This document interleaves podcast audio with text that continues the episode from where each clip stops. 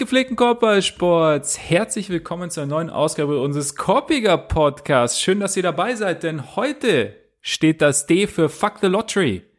Verdammt nochmal.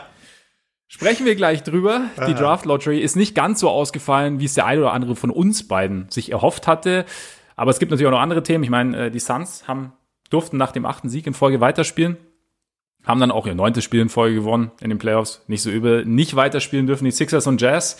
Es herrscht also Redebedarf. Deshalb sitzt er mir wieder gegenüber, der auch in Aussicht eines Freiwurfs stets unerschrockene. Cameron Killer Campaign. Auch bekannt als Ole Freaks. Mein Name ist Max Marbeiter und Ole, wir haben eine wilde Woche hinter uns in dieser Assoziation. Wir haben diverse Themen gehabt, sowohl sportliche als auch weniger sportliche, Gerüchte, Probleme, eine verdammte Lottery. Aber was war dein Thema der Woche?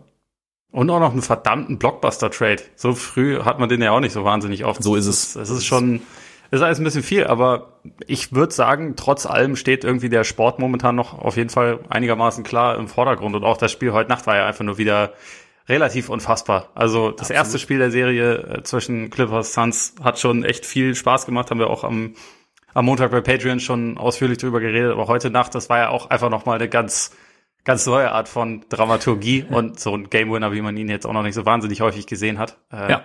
Es waren vielleicht die eine oder andere Review zu viel, aber ansonsten was? Sehr sehenswert. Es war sehr sehenswert, auf jeden Fall. Also deswegen werden wir da auch gleich damit einsteigen und außerdem natürlich, wie gesagt, die anderen Themen auch abhandeln. Also diesen Blockbuster-Trade, den du erwähnt hast, Kemba Walker, dann eben die Lottery und wir werden die Sixers und die Jazz in Urlaub verabschieden. Wenn ihr die Preview vermisst auf diese Serie, beziehungsweise unsere Ansichten zu Spiel 1, wenn ihr außerdem die Preview vermisst auf die Eastern Conference Finals, die natürlich kommende Nacht beginnen. Da war ich auch ein bisschen überrascht eigentlich, dass dann natürlich jetzt nochmal die Clippers spielen mussten und nicht Ne? Die also, Clippers also, mussten noch mal spielen, weil sie es verdient haben. Ja, sie haben es einfach verdammt noch mal verdient. Vor allem Patrick Beverly hat es verdammt noch mal verdient. und deshalb mussten sie noch mal ran. Und deshalb haben die Hawks die Pause bekommen, die wir eigentlich am Montag auch den Clippers zugestanden haben. Wenn wir die ganze Zeit vom Montag sprechen, um diese Überleitung weiter zu basteln. Am Montag haben wir aufgenommen eine extra Folge und haben sie online gestellt auf unserer Patreon-Seite. Denn auf unserer Patreon-Seite, die da lautet patreon.com slash Podcast und Korpiger mit. Oh, vollkommen richtig da könnt ihr uns einerseits mit monatlichen Beiträgen unterstützen, wenn ihr das wollt. Und einige von euch tun das schon oder viele von euch tun das schon. Vielen, vielen Dank dafür. Und wie gesagt, als kleines Dankeschön quasi bekommt ihr da extra Content, zum Beispiel eben Previews auf die Conference Finals. Und da haben wir auch schon, nachdem ja Spiel 1 der Western Conference Finals schon durch war, haben wir da am Montag drüber gesprochen. Und jetzt würde ich sagen, gehen wir direkt rein in Spiel 2. Ich meine, du hast schon angesprochen, der Game Winner war ja, er hatte eher Seltenheitswert, sowas sieht man tatsächlich nicht so oft. Inbound Play sozusagen 0,7 Sekunden noch auf der Uhr. Ich glaube 0,9 haben sie Oder 0,9, ja. Aber auf jeden Fall, also viel mehr wäre nicht gegangen. Einmal fangen und werfen wäre auch gerade noch gegangen. Ich glaube, das ja. haben die Clippers auch gedacht, dass es passieren würde, aber so war es natürlich noch ein kleines bisschen, bisschen besser. Ja, stark auch, dass die Refs dann 0,2 Zehntel eigentlich nur von der Uhr genommen haben nach der Aktion. Also es war schon, na, war interessant nach dieser acht Minuten Review. Aber trotzdem, das Play hat ja dann so ein bisschen Fragezeichen aufgeworfen, ob es jetzt irgendwie Goaltending war, beziehungsweise, also ähm, Jeff Van Gundy und Mark Jackson haben es schnell erklärt. Also beim Inbound Pass gibt's quasi kein Goaltending. Ich habe es auch noch mal heute Morgen gesehen bei Twitter. Jonathan Weicker hat es auch noch mal gesagt. Im Endeffekt entscheidend ist halt, dass du bei einem Inbound Pass keinen Korb erzielen kannst. Also ja. kannst du auch kein Goaltending begehen.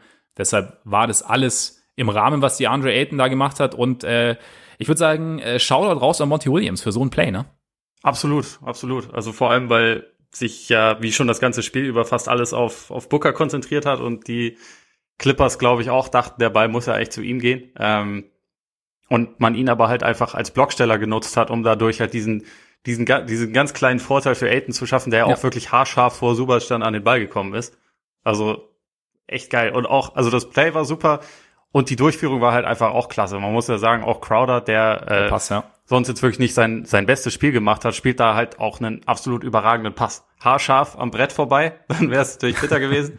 Aber so hat es einfach perfekt funktioniert und irgendwie passt es halt einfach zu dieser, zu dieser Suns-Saison. Dieses Spiel, sie haben das ja mehrfach am Ende eigentlich verloren. Oder man dachte, das, das, äh, das war es jetzt. Das, äh, sie, sie spazieren jetzt davon, waren irgendwie dann doch ein kleines bisschen bisschen unsauber in ihren Aktionen und dann kommt halt am Ende trotzdem noch mal so ein Ding und jetzt am Ende eine 2-0-Führung. Gut, wir wissen, dass das gegen die Clippers nichts bedeutet, aber es ist halt trotzdem. Die Serie geht jetzt erst los. Ja, es ja. ist halt trotzdem einfach, ein, ja, am Ende echt ein beeindruckendes Ding gewesen. Ich meine, dazu kommt ja auch noch die Dramaturgie, finde ich, so um Paul George. Ja. Der irgendwie das ganze Spiel über Probleme hatte, sich dann irgendwie, ich hatte so das Gefühl, er hat sich so durchs Spiel geschleppt, aber auch so langsam so rausgezogen aus dem, aus dem Schlamm sozusagen, um dann am Ende erstmal zwei echt nicht, nicht ganz so schlechte Clutchplays abzuliefern, um dann nochmal zwei Freiwürfe zu vergeben. Ja. Und äh, die Suns dann irgendwie gekontert, beziehungsweise hatten es dann fast versaut mit dem, mit dem Eckendreier von, von Bridges und dann eben dieses Play. Und zwar eben, ja, es war irgendwie, im Endeffekt war ja dann egal, was passiert, es war einfach nur so, so hin und her. Und wie du sagst, also so ein bisschen die Suns, bei den Suns läuft's halt gerade. Es ist dann irgendwie so die Frage, ob sowas dann so was ist, so dass du dann wirklich irgendwann sich so eine Dynamik halt entwickelt hat, dass dann einfach Dinge halt funktionieren für dich oder in deine Richtung einfach laufen und du damit eventuell dann auch Richtung Meisterschaft laufen kannst. Also um dem mal, mal das ganz große äh, Ganze mal irgendwie auszupacken. Aber allgemein das Spiel vorher, ich fand es ganz interessant, dass dass also erstmal die die die Starting Lineup Changes der der Clippers, also dass eben Patrick Beverly erstmal auf Devin Booker losgelassen wurde, dass auch Subac reinkam für Batum gestartet ist und am Anfang hat Beverly ja gar nicht so lang gespielt. Also es war wirklich mal so die ersten Minuten irgendwie, in denen er, hatte ich so den Eindruck zumindest, einfach mal Booker auf den Sack gehen sollte und vielleicht auch so ein bisschen verhindern sollte, dass er so einen Rhythmus findet. Einfach mal irgendwie, weiß ich nicht, physisch spielen, die ganze Zeit irgendwie, wie er es halt immer macht, reingreifen und irgendwo den Kopf irgendwo haben, wo es dann auch sein kann, dass man später mal kollidiert und äh, sich Nasen bricht und Platzwunden abholt oder was auch immer. Keine Ahnung, ob Booker die Nase gebrochen ist, aber sah dann irgendwie so aus. Und war, ist es sowas, ist es sowas, was vielleicht Booker tatsächlich so ein bisschen, weil, ich meine, die Quoten waren jetzt nicht so wie, natürlich wie in Spiel 1, die waren natürlich auch überragend, ähm, relativ viele Turnover gehabt am Ende. Ist es sowas, was dann vielleicht wirklich so ein bisschen den Ausschlag geben konnte oder ist es dann einfach nur, ja, Zufall irgendwo? Nee, also Zufall war das nicht. Ich finde, die Clippers haben ihren, ihren Plan schon auf jeden Fall sehr darauf äh, verändert, dass man halt Booker schwieriger an den Ball nur kommen lässt. Also Beverly hat ja viel auch zwischen zwischen Payne und Booker quasi gestanden, um einfach schon die Passing Lane erstmal zu verhindern und da auch dann physisch immer im Weg zu stehen. Ähm, ich glaube, das hat schon auf jeden Fall einen Unterschied gemacht. Ich finde auch Beverly, auch wenn wir ihn ähm, über die letzten Wochen und Monate teilweise nicht unbedingt immer gelobt haben, hat er, finde ich, da eigentlich überwiegend einen ganz guten Job gemacht. Ja, und ich glaube, er hat es vor allem auch besser geschafft, Booker so ein bisschen physisch einfach zu nerven, als es jetzt zum Beispiel Terrence Mann geschafft hat, der in Spiel 1 da einige Male nicht so richtig gut aussah in diesem Duell. Ähm, aber es lag auch schon natürlich teilweise daran, dass die Hilfe halt da war. Also es hat sich halt viel mehr, fand ich, auf, auf Booker konzentriert. Viel, also es war schneller dann jemand im Weg und man hat es ja an seinem Spiel auch echt gesehen, dass er Probleme hat. Also wenn man mal gesehen hat, äh, irgendwie im ersten Spiel 40 und 11 und zwei Turnover. In diesem Spiel war es halt 20 Punkte, aber nur 5 von 16. Er hat es zumindest geschafft, viel an die Freiwurflinie zu kommen, aber fünf Assists bei sieben Turnovern. Also es ist schon ein relativ großer Kontrast zum ersten Spiel gewesen. Aber das ist, das spricht halt irgendwie auch für die Suns, dass sie auch ohne Chris Paul das dann trotzdem schaffen, bei einem unterdurchschnittlichen Spiel von Booker trotzdem, trotzdem das halt irgendwie gewuppt zu kriegen, weil halt mit, vor allem mit Campaign und DeAndre Ayton zwei Spieler total für ihn eingesprungen sind oder auch von der Bank dann so gerade so genug Unterstützung kam und das in einem Spiel, wo, also wie gesagt, Booker nicht gut war und auch fast gar keine Dreier reingefallen sind. Also da hatten die mhm. Clippers ja ganz klare Vorteile. Phoenix mit 6 von 26, die Clippers mit 13 von 34, also es ist schon, ein relativ gravierender Unterschied. Dass man das so trotzdem irgendwie hinbekommt, spricht dann schon auch dafür, dass es halt kein Ein-Mann- oder Zwei-Mann-Team ist, sondern dass es halt so ein paar mehr Optionen gibt und dass jemand wie Payne vor allem, glaube ich, die diese Freiräume, die dadurch entstanden sind, dass die Clippers halt viel mehr gesagt haben, nee, wir lassen uns jetzt nicht von Booker schlagen. Er hat das halt genutzt, ist immer wieder zum Korb gekommen, hat seine komischen, schiefen Layups getroffen, die er relativ hoch ablegt, aber wo er ja. irgendwie 100 Prozent trifft den Wurf von draußen hat auch er nicht gut getroffen. Ich finde auch jedes Mal wieder, wenn ich diese Wurftechnik von Campaign sehe, denke ich auch immer. Unorthodox. wo, wo hat er das gelernt? Ja. Aber insgesamt hat er natürlich einfach ein überragendes Spiel gespielt. Und auch wenn am Ende Aiton derjenige mit der, mit der spielentscheidenden Szene war, über die man noch lange reden wird, Campaign war über weite Strecken wirklich einfach der, der Offensivmotor in dieser Partie. 29 und 9 als Starter für also jemand, der vor nicht allzu langer Zeit komplett aus der Liga raus war. Das ist schon einfach, das ist schon einfach eine sehr coole Geschichte. Auch wenn ich irgendwie fast bei jeder erfolgreichen Aktion von ihm, wo er sich danach dann auch so feiert und so rumbrüllt, ich so, oh, das ist drollig. Aber ja. es, es, es haut halt irgendwie einfach hin. Ja, es war, es war das Campaign-Game und wie gesagt, ich habe es ja schon öfter gesagt, ich, ich freue mich echt mit Campaign, weil wie gesagt, ich habe ihn, hab ihn auch bei, bei den Bulls schon erlebt und es war, ja, ähm, da war er so ein bisschen so der Punching Ball irgendwie aller und auch ich habe immer so meine Häme über ihn ergossen und äh, deswegen finde ich es jetzt, also was man sowieso nicht tun sollte, ist eigentlich, ist eigentlich nicht okay. Und deswegen freut es mich jetzt umso mehr, dass es funktioniert bei ihm. Also es ist irgendwie cool. Und wie du sagst, also wie er sich dann immer freut und so hinterher und sich halt feiern lässt. Also er hat da irgendwie, also er ist halt irgendwie so 100 Prozent drin. Und ja, also sein, Drive ist schon, das haben, haben wir auch nach Spiel 1 gesagt, also sein Drive ist schon relativ schwer zu verteidigen, einfach weil er eben auch so ein bisschen Geschwindigkeitswechsel drin hat, falls es mal sein muss. Und, und es war im Endeffekt, war es prädestiniert jetzt als so ein bisschen Konter auf, auf den größeren Druck auf Booker jetzt irgendwie weil es, weil es tatsächlich dann, glaube ich, mehr Freiräume geschaffen hat. Und Aiden hast du ja schon erwähnt. Also Aiden finde ich halt auch die, die Zielstrebigkeit, mit der er mal in das Spiel reingegangen ist am Anfang. Also wo ja. er halt wirklich regelmäßig den Ring attackiert hat und halt hart abgerollt hat sozusagen Richtung Ring und damit die Defense halt permanent unter Druck gesetzt hat. Und ich glaube, im ersten Viertel zwölf Punkte hatte dann am Ende. Ich glaube also, auch zwölf und vor allem so gute Reaktion auf dieses von, von den Clippers, nee, wir spielen jetzt nicht mehr klein, sondern wir packen Subac ja. rein, damit da halt doch Länge vorhanden ist und das hat halt für Aiden echt nicht große Rolle gespielt, weil er einfach viel, viel schneller ist und auch genau. mittlerweile, genau. also sein Touch ist auch einfach, ist auch einfach sehr gut. Das ist, glaube ich, auch nochmal ein relativ großer Kontrast zu Gobert, der in, in der Serie gegen die Clippers solche Probleme hatte. Aiden ist einfach offensiv reifer, obwohl er noch nicht mega reif ist, würde ich sagen. Also ich glaube, der kann noch viel, viel mehr kommen, aber er hat jetzt schon einfach so ein paar Tools, die jemand wie, wie Gobert einfach nicht hat. Also teilweise hat er dann ja auch so die, ähm, kurzen Midrange-Jumper genommen, davon genau, auch was ja. getroffen, hat irgendwie seine, seine Jump-Hooks gehabt und es sind halt nicht nur, ich fange jetzt den, den Ball und stopfe ihn dann rein, sondern es ist halt irgendwie auch noch so ein bisschen mehr Finesse im Spiel und damit einfach insgesamt so ein, so ein Skillset, womit halt auch ein Subac echt Probleme hat.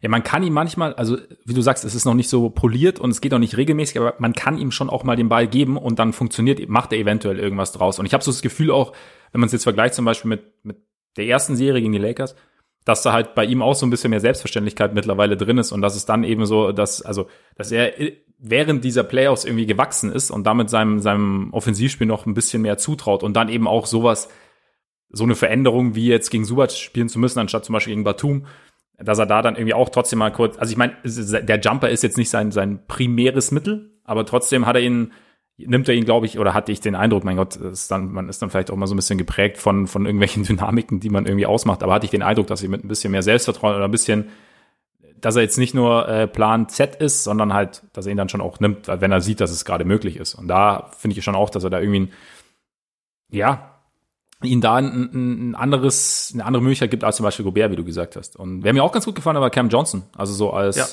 es war so einer, also fast der Rollenspieler fand ich, der irgendwie am, auffälligsten war oder am, am ehesten noch seine Form gefunden hat bei, bei den Suns. Er also hat ja jeden seiner fünf Würfe getroffen. Das ist ja. schon mal nicht schlecht. Aber ich finde, er sah auch defensiv ganz gut aus und genau. hat sich halt irgendwie gut bewegt, ne? Genau, das ist halt das Ding. Und er ist halt extrem, ich finde halt, er ist extrem aktiv, also sowohl vorne als auch hinten. Er hat so eine gewisse Energie, ist halt irgendwie, ist dann mal, hilft dann mal gut aus in der Defense oder, oder liefert vorne einen guten Cut und macht dadurch eben mehr als nur halt vorne auf den Dreier zu warten oder eben hinten sein Matchup zu verteidigen. Und damit finde ich auch, also der läuft ja auch mal so ein bisschen unterm Radar, also hinter Bridges zum Beispiel oder jetzt auch eben auch Payne. Aber ich finde, äh, Johnson ist da auch, also ja, fügt sich halt in dieses Suns-Konstrukt ein, das, in dem halt irgendwie dieses Next Man Up scheinbar irgendwie in der DNA eingraviert zu sein scheint, keine Ahnung. Ja.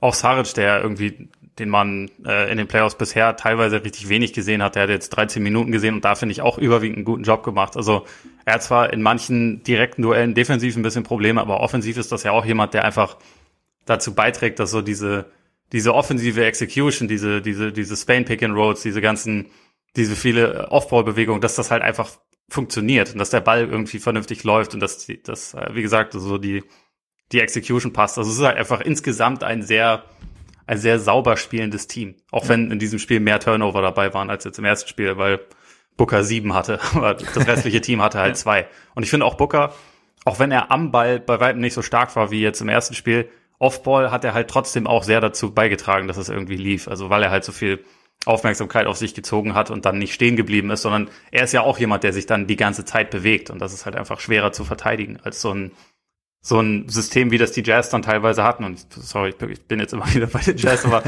wo halt am Ende so viel von einem Ballhändler abhängig war. Mhm. Und die Jazz hatten zwar auch immer den Ruf, dass sie so eine sauber geölte Offensivmaschine sind, aber sie waren es in den Playoffs nicht in der Form, wie sie das, wie sie das in der Regular Season teilweise waren, weil natürlich auch ein Conley überwiegend gefehlt hat und so. Und die Suns haben es jetzt, auch wenn in diesem Spiel die Würfe nicht gefallen sind und die Offense insgesamt sicherlich nicht so gut war wie im ersten Spiel, war es halt irgendwie gerade noch gut genug. Und es war halt, also sie haben es immer noch geschafft, sich über die meisten Strecken vernünftige Würfe rauszuspielen, fand ich. Ja, absolut. Also es ist auch gerade so das, was du sagst, dass sie eben, also im Vergleich zu den Jazz, also da haben wir oft drüber gesprochen, dass eben halt mit Conley derjenige gefehlt hat, der halt A, Ballhandling bringt, B, halt so ein bisschen Tiefe reinbringt und das außenrum irgendwie ja, so ein bisschen auch am Leben hält. Und so war halt sehr, sehr viel auf Mitchell und die bei den Suns habe ich so das Gefühl, dadurch durch die Art und Weise, wie sie halt spielen, wie sie halt das Fundament, auf dem sie ihr Spiel sozusagen aufbauen, ist dann auch ein bisschen besser geeignet, um jetzt das, das, dem Switching der, der Clippers so ein bisschen mehr zu entgehen. Und auch wenn, ich meine, bei Booker, klar, das ist halt natürlich, wenn du so ein Spiel hast, in dem halt dir einer vor allem halt regelmäßig auch, ich finde auch, er hatte kurz vor Schluss halt diesen, diesen Ballverlust, als dann auch nochmal eine Review gab, die Patrick Beverly vehement gefordert hat.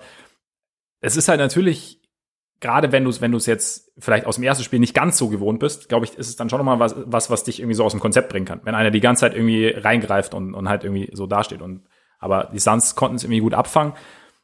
Und sie haben halt ihre Defense, die äh, Paul George vor Probleme gestellt hat. Ich meine, gut, Luke Kennard war es egal im vierten Viertel. Tja. Klar. Aber trotzdem, ich finde es halt ganz interessant, weil die Suns jetzt die ersten beiden Spiele, also beide Teams, wie gesagt, Kawhi fehlt, äh, Chris Paul fehlt, sind natürlich nicht am Leistungsmaximum, aber im Endeffekt haben die Suns ja die ersten beiden Spiele auf zwei unterschiedliche Arten gewonnen. Und das dürfte ja Phoenix positiv stimmen. Die Clippers haben so ihre, ihren ersten Konter gebracht, den haben die Suns jetzt so ein bisschen geschluckt sozusagen. Wie nimmst du irgendwas mit so für, für Spiel 3 jetzt? Ich find's, ich find's gar nicht mal so leicht, weil eigentlich haben sie ja relativ viel richtig gemacht. Und also wenn am Ende nicht ein, zwei bittere Sachen und halt vor allem diese beiden, diese beiden Freiwürfe von George dabei sind, dann gehen sie mit einer 1-1-Führung, ja. äh, mit einer nicht Führung, sondern mit einem, mit einem Ausgleich äh, weg und haben quasi den Heimvorteil geklaut. Und dann müssen sie ja zufrieden sein. Können ja. sie jetzt natürlich nicht sein, sondern jetzt ist es halt irgendwie wieder 0-2 hinten und man muss wieder irgendwie schauen, was so die Lösungen sind. Ich finde, aber irgendwie ist es so ein bisschen ähnlich wie auch in der Serie davor. Ich finde, es ist jetzt kein Zeitpunkt gekommen, irgendwie die Kopf in den Sand zu stecken, weil mhm. George kann viel besser spielen, als er in dem Spiel war, gerade von draußen mit ein, ein von acht. Auch ein Morris, der, der muss nicht unbedingt immer so schlecht weitermachen, sondern der kann seine Form auch wieder finden und dann reden wir vielleicht über was anderes. Ich fand jetzt, dass sie, dass sie vom Gameplan her relativ viel richtig gemacht haben. Die Minutenverteilung ist ja immer so ein bisschen die Sache. Ich weiß, also über Cousins haben wir auch schon nach Spiel mhm. 1 gesprochen. Das war jetzt deutlich weniger. Vielleicht streicht man das sogar ganz. Vielleicht lässt man Batum wieder ein bisschen mehr spielen, der irgendwie, finde ich, sehr kurios wenig gespielt hat. Man weiß ja immer nicht, wie, wie platt die Spieler dann einzeln vielleicht auch gerade sind. Also Batum ja. hat in den letzten Jahren ja kaum relevanten Basketball gespielt und es war jetzt über die letzten Wochen halt sehr, sehr viel gefordert. Vielleicht ist er jetzt auch gerade an dem Punkt, wo er einfach irgendwie so ein bisschen, bisschen weniger nur geben kann. Aber ich fand, sie haben relativ viel gut gemacht. Es hat jetzt nicht ganz geklappt. Sie, also Tyron Lue wird sich sicherlich was überlegen und aber nicht denken, oh shit, wir haben keine Chance, weil hm. chancenlos waren sie in beiden Spielen nicht, meiner Meinung nach. Nee, auf jeden Fall. Also klar, wie du sagst, in dem Spiel, das quasi mit dem Buzzer entschieden wird, in dem du eigentlich vorher auf drei wegziehen kannst mit zwei Freiwürfen, da brauchst du danach dann nicht denken, dass du, dass du absolut chancenlos bist. Aber ich finde es mit Batum ganz interessant. Also es kann ja wirklich sein, dass es so ein bisschen so eine Art ja, Load Management sogar sein muss, irgendwie, dass du sagst, okay, wir haben jetzt noch ein Auswärtsspiel und wäre schön, wenn wir es klauen, aber vielleicht, ja, probieren wir auch ein bisschen was, eben indem wir noch ein bisschen mehr Länge reinbringen in die, in die erste fünf und, und Subac mehr Minuten geben und schauen, ob, wie das funktioniert. Und ich würde auch, also ich bin ähnlich, wie gesagt, ich glaube, nach den ersten beiden Serien müssen wir die Clippers nach 0-2 nicht abschreiben. Ich habe ein bisschen den Eindruck, dass die Suns halt natürlich gefestigter sind irgendwie ja. als jetzt die, die Jazz und auch als die Mavs, beziehungsweise einfach wie du auch schon gesagt hast, mehr Waffen einfach haben und, und mehr Möglichkeiten haben. Deswegen habe ich auch gesagt, also dass halt die ersten beiden Spiele auf unterschiedliche Arten gewonnen haben. Ja, ich glaube auch, wenn, wenn Chris Paul jetzt für Spiel 3 zurückkehrt und Kawhi nicht, dann ist es wahrscheinlich ja, dann, ziemlich schnell vorbei. Aber äh, ich, ich weiß es nicht. Man weiß es nicht, genau, genau. Aber von daher ist es, ist es auf jeden Fall trotz dieser beiden großen Ausfälle bis jetzt eine spaßige Serie, finde ich. Ja, total. Also Von daher. Und das trotz Scott Foster, obwohl er alles versucht hat, um ein, um, um ein Scheißspiel draus zu machen. Er hat es nicht geschafft. Ja. Es war zwar, hat zu lange gedauert, aber es war trotzdem äh, einfach, also gerade wie gesagt, diese, diese Dramaturgie, dieses letzte Play. Und bevor wir das jetzt abschließen, nochmal eine Frage an dich, äh, auf die du vermutlich nicht vorbereitet bist. ESPN-Aufmacher gerade, why DeAndre Ayton was the right number one pick for the Suns. Wir wissen ja immer, der Jahrgang mit Trey Young, mit Luka Doncic, ja. DeAndre Ayton und Marvin Bagley. Ähm, was, was macht diese Überschrift mit dir? Cheap Shot. Man müsste den Artikel dahinter lesen. Also es ist natürlich, ich meine, es ist im Endeffekt, es ist ja, es ist, also hätte, wäre, wenn, finde ich immer Quatsch. Also ich, ich könnte mir schon auch vorstellen, dass, dass Luca und Booker gut nebeneinander funktionieren würden.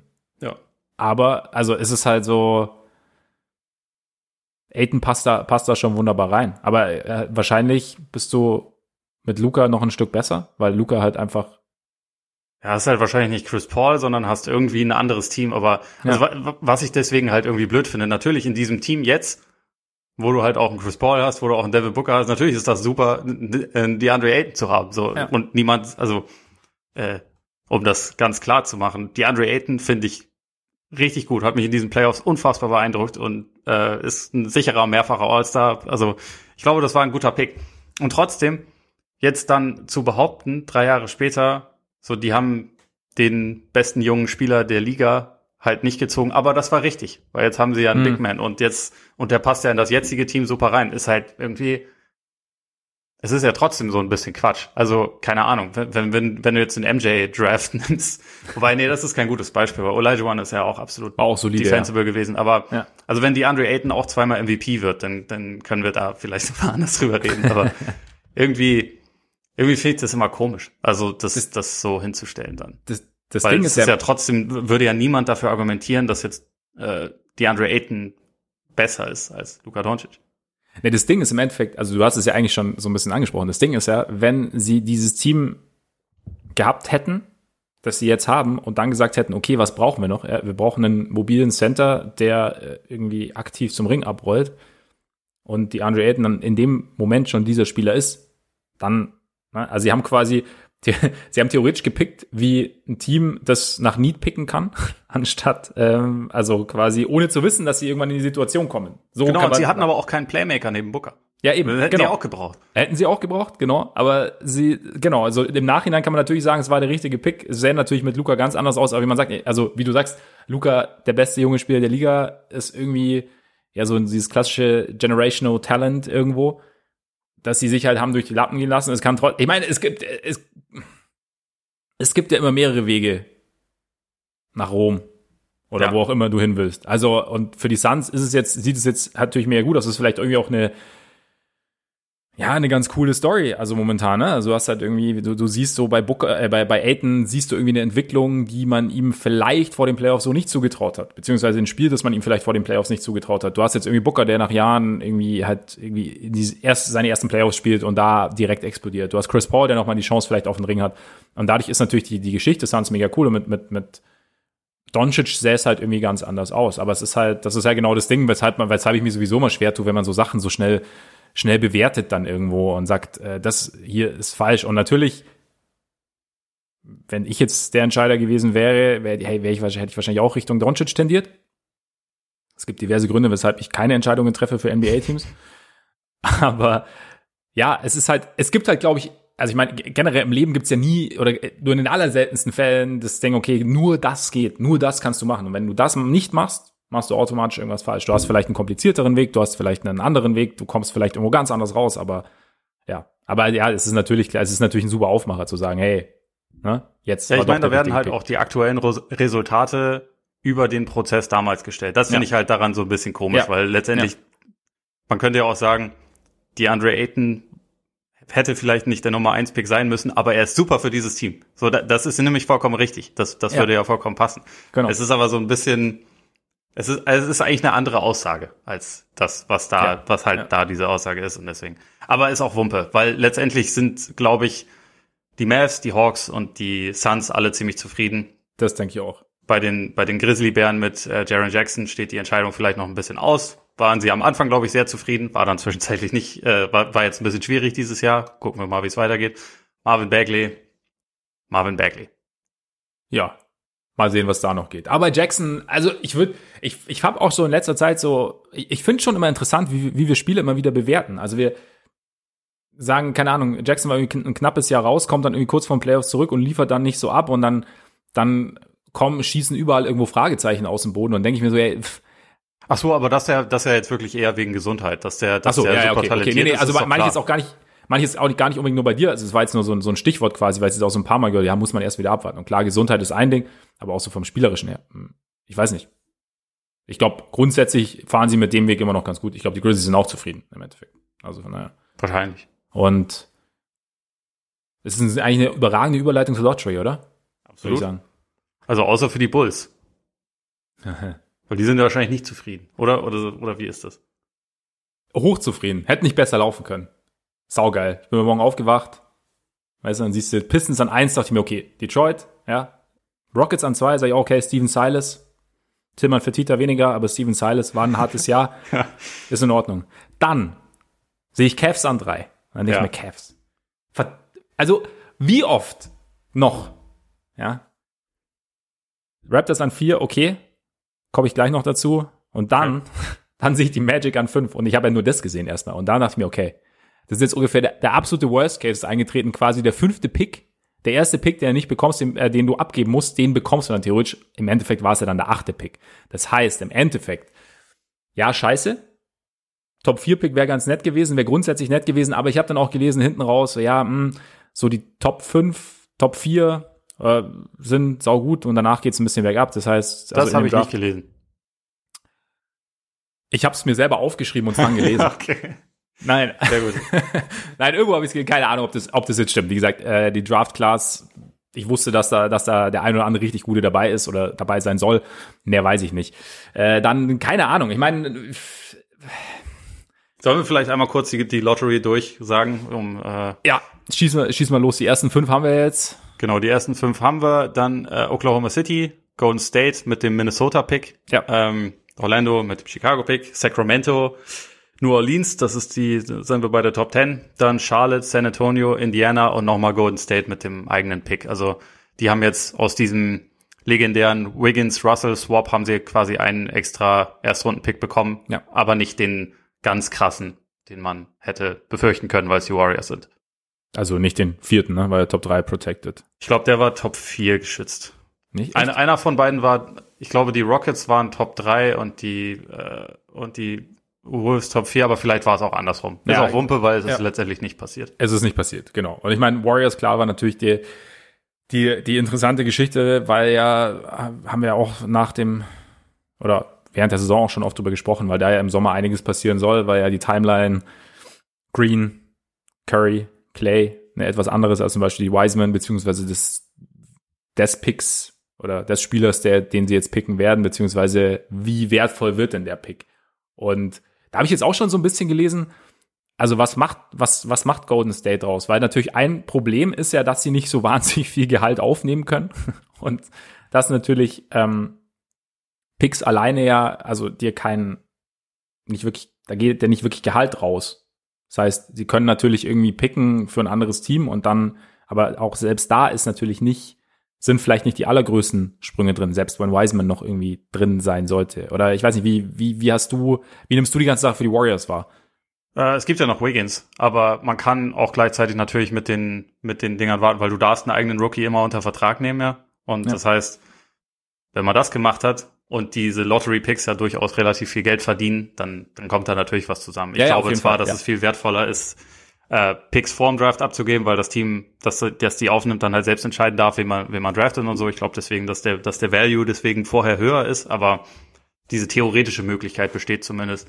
Ähm, ich würde aber eigentlich momentan schon eher denken, dass sie zumindest in den nächsten Wochen versuchen werden, irgendwie äh, Pakete zu schnüren und vielleicht irgendwas zu machen. Also können, können wir auch äh, bei Zeiten nochmal ausführlicher drüber reden, aber Ja. Mich würde es eigentlich wundern, wenn die Warriors mit Wiseman plus zwei weiteren äh, Lottery-Picks jetzt in die, in die nächste Saison gehen. Ich denke eher, dass sie versuchen werden, irgendwelche Pakete zu schnüren. Sie haben ja schon ein paar Leute, die viel Geld verdienen, die man vielleicht irgendwo reinnehmen kann. Man hätte sie sicherlich vielleicht auch gerne weiter im Team, aber es gibt auch immer noch die Ubrey-Frage, den man ja auch unter ja. Vertrag nehmen und dann weiter traden könnte oder so. Also äh, ich glaube, da, da steht momentan jetzt erstmal viel auf dem Prüfstand. Die werden ja jetzt auch vor allem gerade erst, äh, die wussten ja auch, dass diese Lottery für sie relativ wichtig äh, ist. Deswegen werden sie das auch abgewartet haben und jetzt geht die Planung da los. Ich kann mir auch schwer vorstellen, dass sie mit drei sehr jungen Spielern irgendwie in die Saison gehen, einfach weil, ja, also das Fenster schließt sich langsam und ja, gut, klar, man muss auch sehen, wie Clay jetzt zurückkommt. Hat er jetzt seine ersten, seine erste Session in äh, äh, im Chase Center absolviert, habe ich gesehen bei Instagram. Er ist den Korb, äh, den Court rauf und runter gesprintet. Hat ähm, und war äh, total heiß. Also von daher, wir freuen uns alle auf Clay. Und ja, ich bin, also ja, Warriors, klar, ist die Situation ein bisschen rosiger als in Chicago. Wie gesagt, Es hätte doch auch mal klappen können, oder nicht? Also ich ja, meine 20 aber, fucking Prozent. Aber das ist halt der Grund, warum so viele Leute und also auch ich diesen Vucevic-Trade bisschen schwierig fanden. Nee, also ja. selbst wenn, selbst wenn sie jetzt ins Play-in-Turnier gekommen wären oder so, es ist halt einfach ein Risiko, dass man so ein so ein Pick verliert. Und das ist halt dann, kann passieren. dazu zwei Sachen. Ja. Zwei Sachen. Nummer eins. Also der achte Pick jetzt, ja. Da bin ich immer noch dabei, dass du, dass dir niemand irgendwie auch nur sagen kann, dass du damit einen besseren Spieler bekommst, als du mit, mit äh, Vucevic jetzt hast. Also, wie gesagt, das ist halt einfach so ein, und, und du musst, ich glaube auch, dass du als Franchise schon so ein bisschen gucken musst. Du hast eben mit Zach Levine jetzt einen Spieler, der jetzt mittlerweile sich halt in der letzten Saison so einen gewissen Star-Status erarbeitet hat, dessen Vertrag ausläuft, den du ja auch eventuell halten möchtest. Beziehungsweise du kannst ihn ja eventuell traden. Ich weiß nicht, ob wir heute noch über Trades sprechen werden. Vielleicht, ja. Aber im Großen und Ganzen, im Endeffekt musst du ja, möchtest du ja auch Zach Levine irgendwas bieten, so nach dem Motto, hey, ähm, wir, wir bauen hier was auf und es, du musst jetzt nicht ewig warten, bis eventuell ein Top 10 Pick, kein Top 4 Pick, irgendwie sich eventuell so entwickelt, wie wir es gerne hätten. Von daher sehe ich das gar nicht so kritisch. Ich glaube, das Einzige, was, was, was ich mittlerweile mir halt denke, ist, oder der, wenn man, wenn man so sagen will, wenn man irgendwie nach Fehlern suchen will, ist, dass man nicht in dem Moment, in dem man gemerkt hat, okay, die, die Chemie stimmt nicht so, beziehungsweise, also dieser, wir kriegen diesen Turnaround mit, mit, mit Vucevic noch nicht so hin und Levine ist raus, dass man dann nicht gesagt hat, okay, wir machen es wie OKC, mehr oder weniger. und nee, aber weißt du, weil sie haben, sie haben ja dann irgendwann hinten raus, haben sie noch ein paar Spiele gewonnen, die im Endeffekt dann der Unterschied waren zwischen ihnen und den Raptors, die jetzt in den Top 4 picken. Und die aber auch dafür einen Sprung gemacht haben. Also das war, war ja nicht so, dass, das, dass man da vorher wusste, dass die das machen. Nein, aber du hast halt, nein, aber du hättest halt, aber das war halt, du warst halt im Endeffekt irgendwann in der Lage, in der das Play-In mehr oder weniger außer Reichweite war. Du hattest halt noch eine, eine theoretische Chance. Also man war ja irgendwann ähnlich wie die Raptors gestellt. Und hat dann halt diese Spiele, hat dann halt noch ein paar Spiele gewonnen, die am Ende vielleicht, keine Ahnung, also wie gesagt, hätte, hätte weißt du ja auch nicht. Also ich meine, es ist ja auch, es ist ja auch irgendwie, äh, Moment, eine Lotterie. Ja, Deswegen, wollte ich sagen. genau. Du kannst sie auf nichts verlassen, aber im Endeffekt, weiß ich nicht, im Endeffekt stehen sie vielleicht dann trotzdem, wenn, wenn, wenn sie im Sommer die richtigen Moves machen oder in den, im Sommer plus das nächste Jahr die richtigen Moves machen, wenn sich Patrick Williams weiterentwickelt, sollte er denn da bleiben, wenn ähm, die richtigen Spieler dazukommen, stehst du dann eventuell trotzdem besser da und hast dann trotzdem, also es ist genau das, wir wissen es nicht. Wir gucken jetzt natürlich, okay, uh, sie haben Pick verloren. Und ähm, ist natürlich irgendwie, in der heutigen Liga möchtest du keinen Pick verlieren. Aber ich, und es kann auch schiefgehen. Ich sage nicht, dass das jetzt alles äh, perfekt läuft, aber ich würde nicht die, das, das Ceiling des Teams mit äh, Vucevic und Levine plus dann noch dem Spieler X und Spieler Y, die vielleicht noch kommen, die wahrscheinlich noch kommen, würde ich nicht daran messen, was, was letzte Saison gelaufen ist. Also habe ich ja schon ein paar Mal gesagt, einfach weil es da Faktoren gab, die ja. dazu beigetragen haben, dass es eben nicht laufen konnte. Unter anderem, dass Zach Levine zwei Wochen nicht da war, nicht, nicht spielen konnte.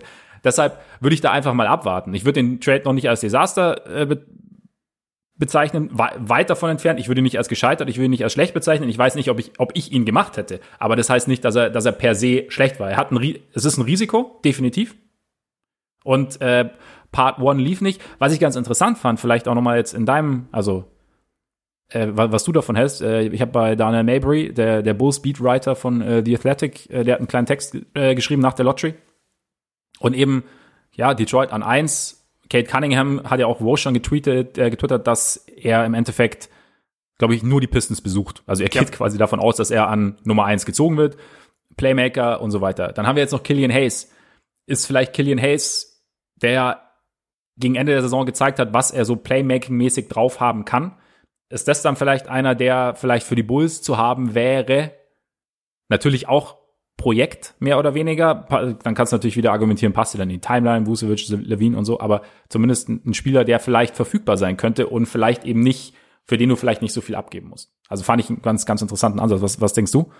Schon, also an sich das Gedankenspiel verstehe ich, wobei ich glaube, dass Detroit nicht so schnell da irgendwas machen würde mit Hayes. Also weil die einfach, also die werden selber auch, glaube ich, sehen, dass sie jetzt, also zum jetzigen Zeitpunkt noch nicht wirklich an einem Punkt sind, wo man ihn perfekt bewerten kann, wie gut er da reinpasst und vor allem auch, wie er mit Cunningham zusammenspielt, weil bei allem, was ich über Cunningham bisher mitbekommen habe, ist das zwar jemand, der selber kreieren kann, der aber nicht unbedingt die ganze Zeit das machen sollte, mhm. sondern der eigentlich auch noch wen anders an seiner Seite haben sollte. Und also ich meine, grundsätzlich, wir, wir feiern das ja gerade an den Suns und auch an einigen anderen Teams, dass es durchaus, oder auch an den Hawks, dass es überhaupt nicht schlecht ist, wenn du mehrere. Leute hast, die, ja. die Playmaking übernehmen können. Und Cunningham ist also wahrscheinlich dessen größte Stärke ist, dass er ein sehr, sehr guter Werfer ist, auch aus dem Catch and Shoot. Und das hilft dann natürlich, wenn du jemanden wie Hayes hast, der dich auch in Szene setzen ja, kann. Ja. Deswegen, also die, die Überlegung ist wahrscheinlich nicht grundsätzlich falsch, aber es würde mich jetzt wundern. Und zudem, Hayes ist ja auch jemand, der, der Zeit braucht. Und ja, genau. die Bulls Meine, ja. sind ja, also das ist ja das Ding. Und das ist eigentlich fast mehr das, was ich kritisiere, als den, äh, als Vucevic, wobei, also ich bin jetzt nicht der größte Vucevic-Fan, wissen wir auch. Und ich finde immer, man kann Lottery-Picks auch traden, aber dann am besten für jemanden, von dem ich eine etwas höhere Meinung habe. Wie auch immer, kann natürlich aber trotzdem funktionieren. Nur, das war ja offensichtlich ein Win-Now-Move. Und ein Move jetzt für jemanden wie Killian Hayes ist halt kein Win-Now-Move, sondern eher ein, wir brauchen ein bisschen Zeit-Move und schauen mal, wie sich das, äh, wie das so zusammenpasst. Ja. Weil Hayes hat, finde ich, gute Ansätze gezeigt, aber auch, dass er noch eine Weile braucht, um wirklich ein guter Starting Point Guard in der Liga zu sein. Ja, absolut. Also wie gesagt, der, der Projektgedanke, den finde ich, also der, der sollte da auf jeden Fall mit einfließen. Und es war jetzt auch, also Hayes war jetzt nicht das einzige Beispiel von Maybury. Also im Endeffekt war so die Quintessenz, mal gucken, wer jetzt hoch pickt und halt eben nach Best Player Available dann pickt und was, welche Spieler dann eventuell verfügbar sein könnten. So, ja. das war so ein bisschen die Quintessenz. Hayes war jetzt zum Beispiel ein Beispiel, das ich ganz interessant fand.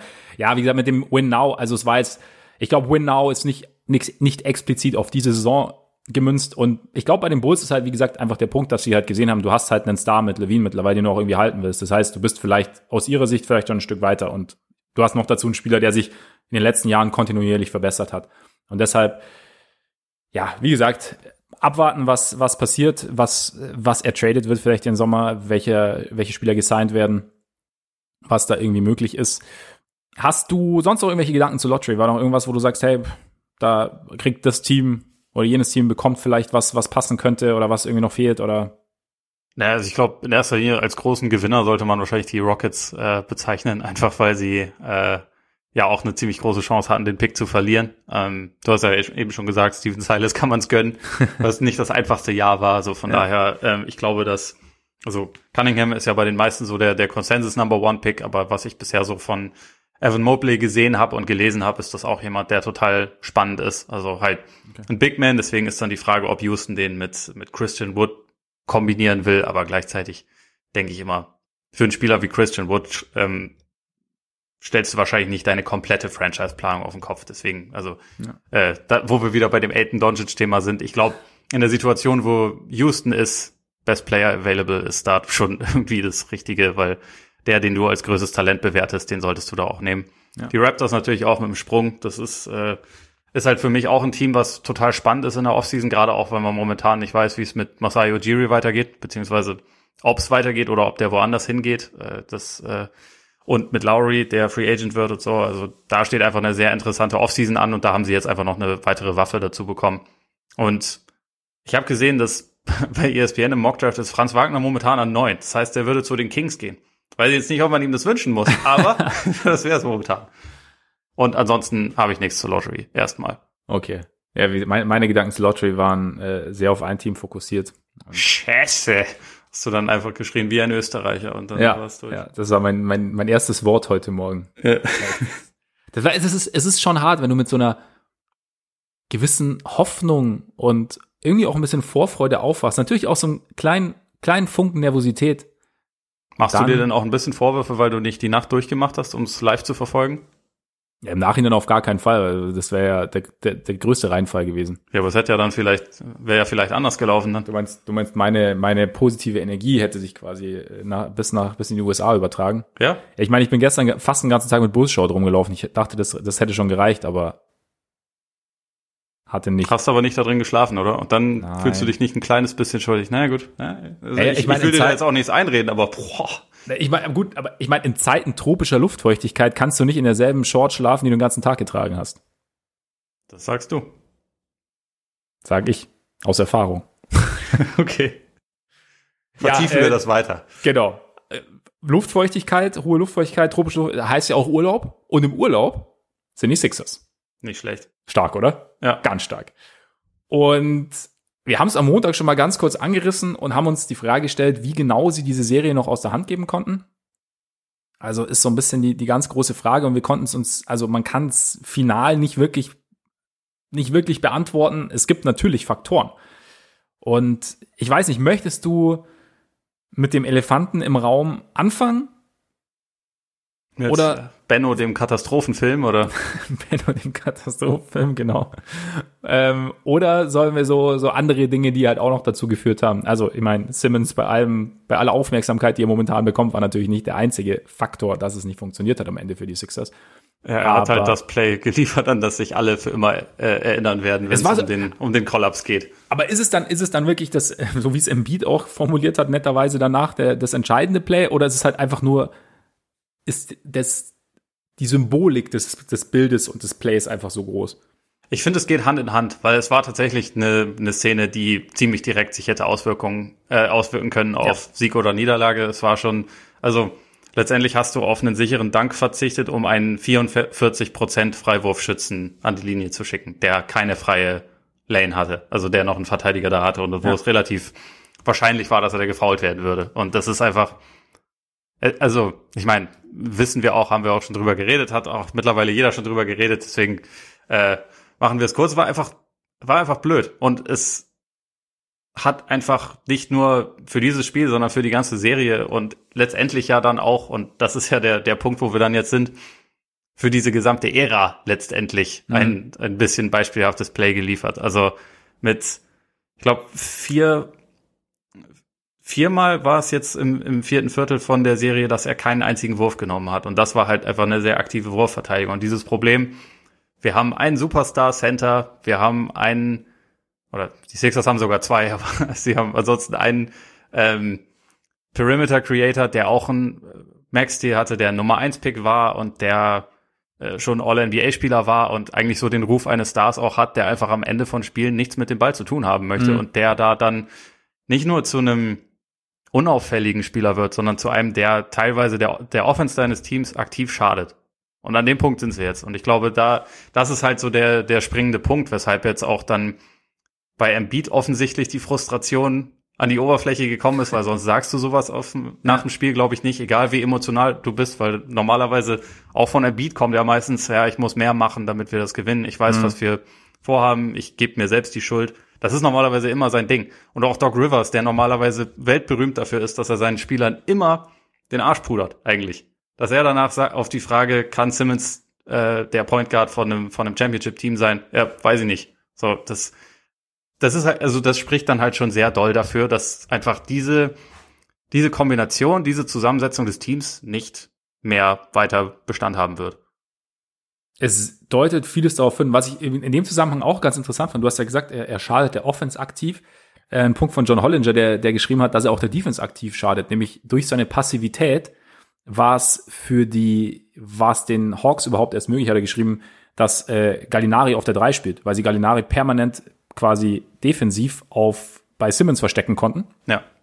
Damit aber offensiv Gallinari die, die Sixers vor Probleme gestellt hat und gleichzeitig Seth Curry, also sie hatten quasi, es war niemand auf dem Feld, bei dem sie halt Seth Curry verstecken konnten. Deswegen hat wiederum Kevin Hurter Seth Curry ein ums andere Mal halt nass gemacht. Und ja, und sie haben, sie sind klargekommen teilweise mit Trey Young, Lou Williams und Danilo Gallinari gleichzeitig ja. im Court. Ja. Das darf nicht passieren. Ich glaube, Trey Young und, und Lou Williams haben irgendwie äh, ein plus 22 Net Rating oder sowas in der Serie gehabt. Das darf einfach nicht passieren. Gegen ein Team, was Meister werden will, jemals darf das einfach nicht gehen. Nee, das kann nicht gehen. Und ich glaube schon, dass Ben Simmons da eine, eine entscheidende Rolle spielt. Aber allgemein ist halt auch der Punkt einfach, dass sie, und ja, da sind wir, er ist halt ein, ein zentraler Bestandteil dieser Offense, aber dass sie halt einfach irgendwie so eine, ich finde, sie haben halt einfach keine verlässliche Offense. Also es ist so ein bisschen immer so dieses High-Noon-Prinzip. Also keine Ahnung, gib, gib Embiid den Ball und er geht irgendwie ins Face-Up oder im Post oder, oder wirft aus der Mitteldistanz. Teilweise gibt Seth Curry den Ball. Der soll irgendwie kreieren, was er auch ja teilweise sehr, sehr gut gemacht hat. Nur finde ich halt, Seth Curry war vielleicht dann, also der Workload war für ihn dann vielleicht am Ende auch ein bisschen zu hoch, beziehungsweise die Last, die auf ihm lastete. Und da finde ich dann auch zum Beispiel, wer mir Blame Game, ne? Aber Harris hat ja am Ende dann noch den anderen Punkt gemacht, aber ich fand so zwischendrin. Harris ist für mich halt auch keiner, bei dem ich jetzt sage, ich gebe ihm jetzt den Ball und ich weiß, da passiert jetzt immer was Gutes. Es ist halt auch irgendwie so ein bisschen Hit or Miss, finde ich, teilweise.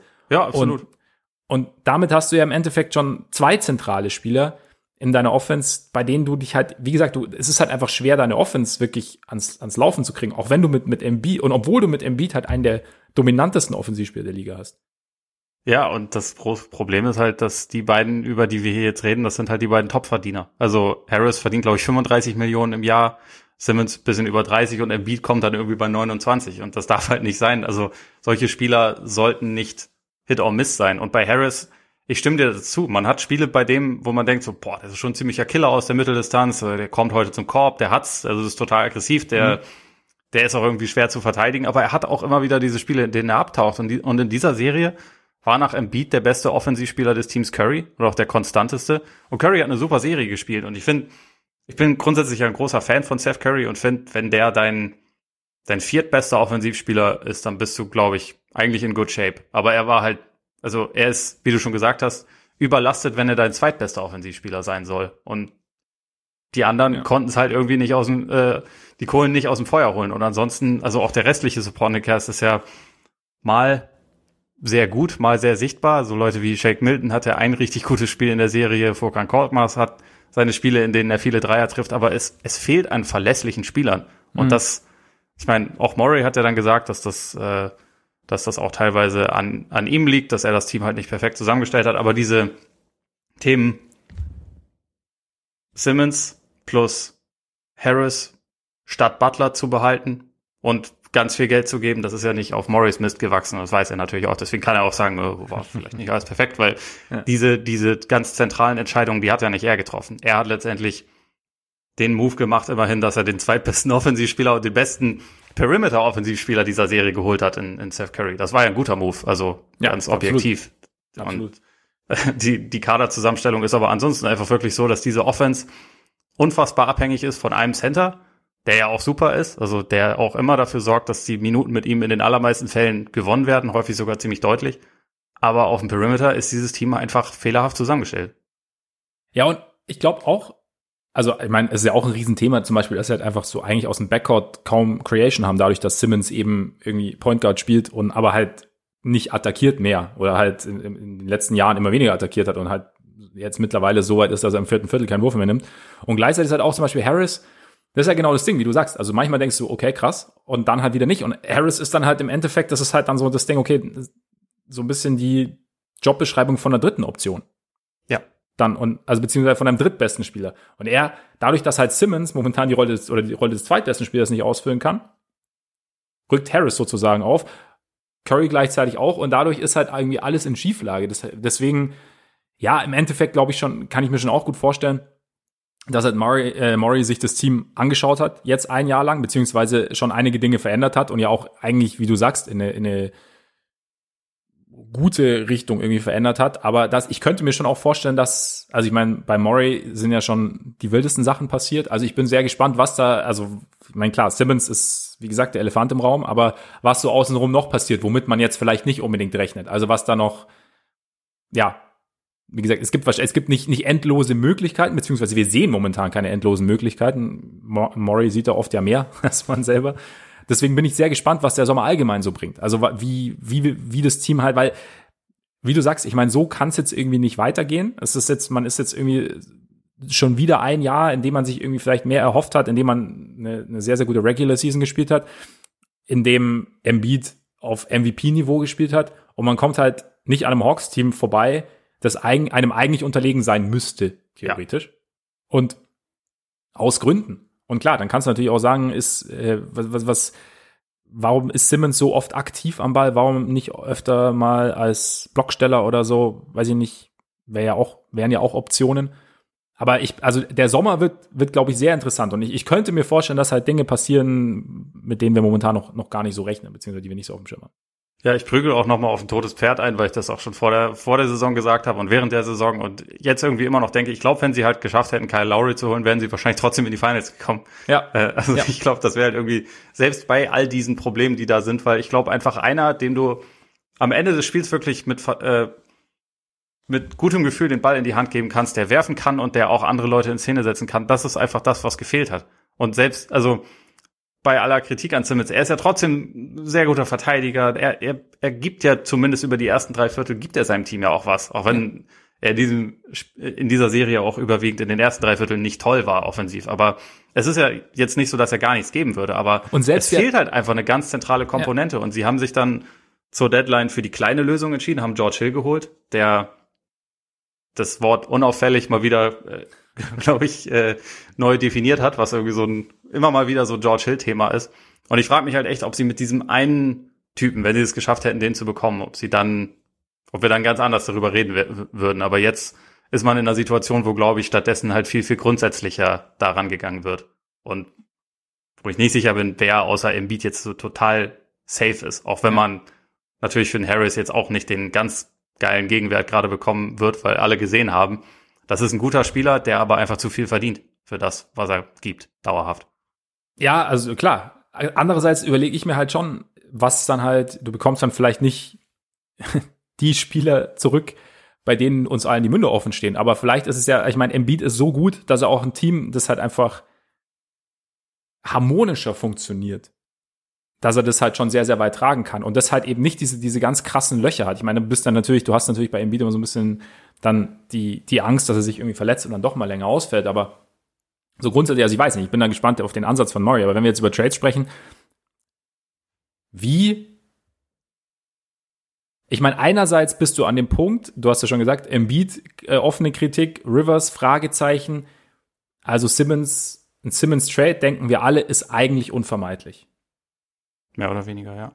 Wir schätzen den Trade-Wert von Ben Simmons, glaube ich, alle so als Beobachter momentan nicht so hoch ein. Wie schätzt du es denn innerhalb der Liga ein? Also, ich glaube, also ich denke mir oft schon auch, okay, es gibt vielleicht dann doch noch, und ich, ich gehöre auch zur Fraktion, hey, da ist so viel da, da geht vielleicht noch was. Hm. Wie, wie denkst du, also glaubst du, wie, dass, dass andere GMs oder andere Front Offices dann schon überlegen, okay, was, was also wir probieren's. Ja, das Problem ist so ein bisschen, ich glaube, also das ist eigentlich auch meine Meinung, dass Simmons schon funktionieren kann, wenn er ein Team hat mit, mit vier Schützen um ihn herum und wo er halt irgendwie in eine neue Offensivrolle auch so ein bisschen reinwachsen kann. Und er ist ja immer noch jung, er wird, glaube ich, nächsten Monat 25. Das ist halt immer noch jemand, der, glaube ich, nicht fertig ist in seiner Entwicklung, auch wenn er sich in den letzten Jahren offensiv wirklich nicht positiv äh, nach vorne entwickelt hat. Das muss man leider so sagen. Aber mhm. ich glaube, diese, diese Ansicht kann man schon haben. Das Problem ist vielleicht ein bisschen, dass die Teams, wo das in Frage kommen würden, das müssten ja eigentlich welche sein, die so eher im Rebuild sind. Diese Teams haben aber traditionell nicht unbedingt das anzubieten, was die Sixers brauchen, die jetzt unter Druck stehen, ja. einem Joel Embiid in den nächsten zwei, drei Jahren ein titelreifes Team an die Seite zu stellen. Und da kommt für mich so ein bisschen der Kom äh, Komplikationsfaktor rein, weil natürlich gibt es auch Teams, wo man irgendwie sagen könnte, hier passen Gehälter zueinander, hier kann man vielleicht einen direkten Deal machen. Also McCollum ist ja das Beispiel, wo am meisten drüber gesprochen wird. Auch, auch über Zach Levine wurde gesprochen und so. Das ist ja alles alles irgendwie fein und man kann sich das auch, glaube ich, so konstruieren, dass es für Philly passt. Aber ist halt, ist halt dann wirklich die Frage, wie jetzt so ein Team wie zum Beispiel die Blazers, was eigentlich ja auch seit Jahren quasi so eine Glasdecke über sich hat. Sie sind einmal in die Conference Finals gekommen, haben dort aber auch ziemlich klar die Grenzen aufgezeigt bekommen, muss man dazu sagen. Ähm, und die würden ja gerne den nächsten Schritt machen. Die sehen aber natürlich auch, okay, Simmons super Verteidiger, aber am Ende vom Spiel können wir ihn eigentlich nicht gebrauchen.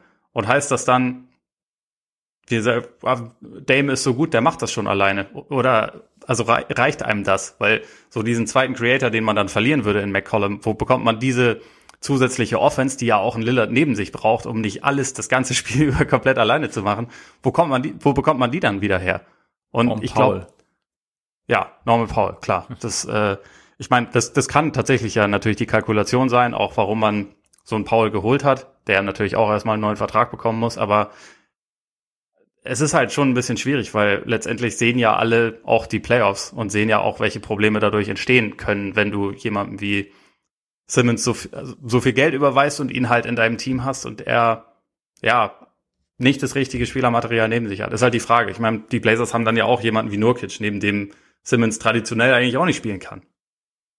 Ich glaube, das ist so ein Ding. Also, weil einerseits für mich so, so, ich meine, McCollum, Simmons straight up würde ja mehr oder weniger funktionieren. Das heißt, im Endeffekt würde das aus beider Teams Sicht für mich schon Sinn ergeben, solange du halt in Portland auch Nurkic, also ich glaube, äh, man müsste dann schon irgendwie versuchen oder für mich wäre dann der nächste Schritt oder der Schritt vorher im Endeffekt zu sagen, okay, Nurkic, äh, wir brauchen für Nurkic jemanden, der halt ein bisschen etwas weniger traditionellen Big, der halt eben nicht so Zonen fixiert ist, sondern weiß ich nicht, ob man dann keine Ahnung, müsstest du halt irgendwie einen Abnehmer für für Nurkic finden, zum Beispiel nach Brooklyn oder so, seinen Trade mit Dinwiddie oder keine Ahnung, sowas. Nein, also, also, aber das wäre für mich, also wäre wär eine Grundvoraussetzung, weil sonst hast du, äh, ist schon richtig, was du sagst, weil dann hast du ja wieder irgendwie so ein bisschen ähm, so ein Traffic Jam dann irgendwie in der Zone. Und, also der Punkt natürlich, dass, dass Levine, geil, jetzt, jetzt komme ich aus Versehen zu dem Bus, ich wollte eigentlich nur sagen, dass Simmons, dass du ihm halt äh, am Ende eines Spiels einfach nicht so vertrauen kannst, beziehungsweise dass du halt immer dieses Hacke, Hacke Ben oder Hacke Simmons irgendwie über dir schwebt, ist, glaube ich, schon schwierig. Trotzdem, aus Blazers Sicht, glaube ich, je nachdem, wäre es für mich, glaube ich, könnte, könnte es schon Sinn ergeben. Und ich meine, McCollum würde natürlich nach Philly wunderbar passen. Also einer, der aus dem Backcourt kreieren kann, der, der Scoring übernehmen kann, der, glaube ich, auch so zwischen Thibault und, und Embiid mit seiner, also kann seine Defense so ein bisschen verstecken, wie es ja immer so schön heißt. Also aber von halt daher nicht, wenn er neben Curry spielt, ne? Ja gut, aber ist, ja klar, dann bist du halt im Backcourt wieder, aber dann kann vielleicht Curry, dann, dann brauchst du vielleicht noch jemanden, aber dann kann Curry vielleicht von der Bank kommen, dann hast du halt irgendwie so deinen, deinen dynamischen äh, Bench-Scorer und den du halt natürlich auch du hast andere Line-Up-Möglichkeiten, was ja jetzt gerade auch irgendwie so ein bisschen so ein Ding war. Also keine Ahnung, dass du halt mal so, ähm, ja, dass halt auch auf Simmons und Howard zusammengespielt haben, was ja nicht so gut funktioniert hat. Dann musst du vielleicht sowas nicht mehr unbedingt machen.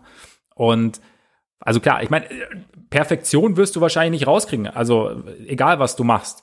Und ich weiß nicht, wenn wir über Chicago reden, ich habe ja schon oft gesagt, dass ich gern Simmons neben Levine sehen würde. Aber im Endeffekt, ein realistisches Szenario muss ja irgendwie Levine beinhalten, weil alles andere, was die Bulls oder alle anderen Spieler, die die Bulls anbieten können, ja, Patrick Williams könnte, ist vielleicht gar nicht so uninteressant für Philly, weil er, also er ist jetzt natürlich nicht, nicht der, der Star, der, der jetzt, der, der ist jetzt sofort raus, also da ist noch viel Projekt, also.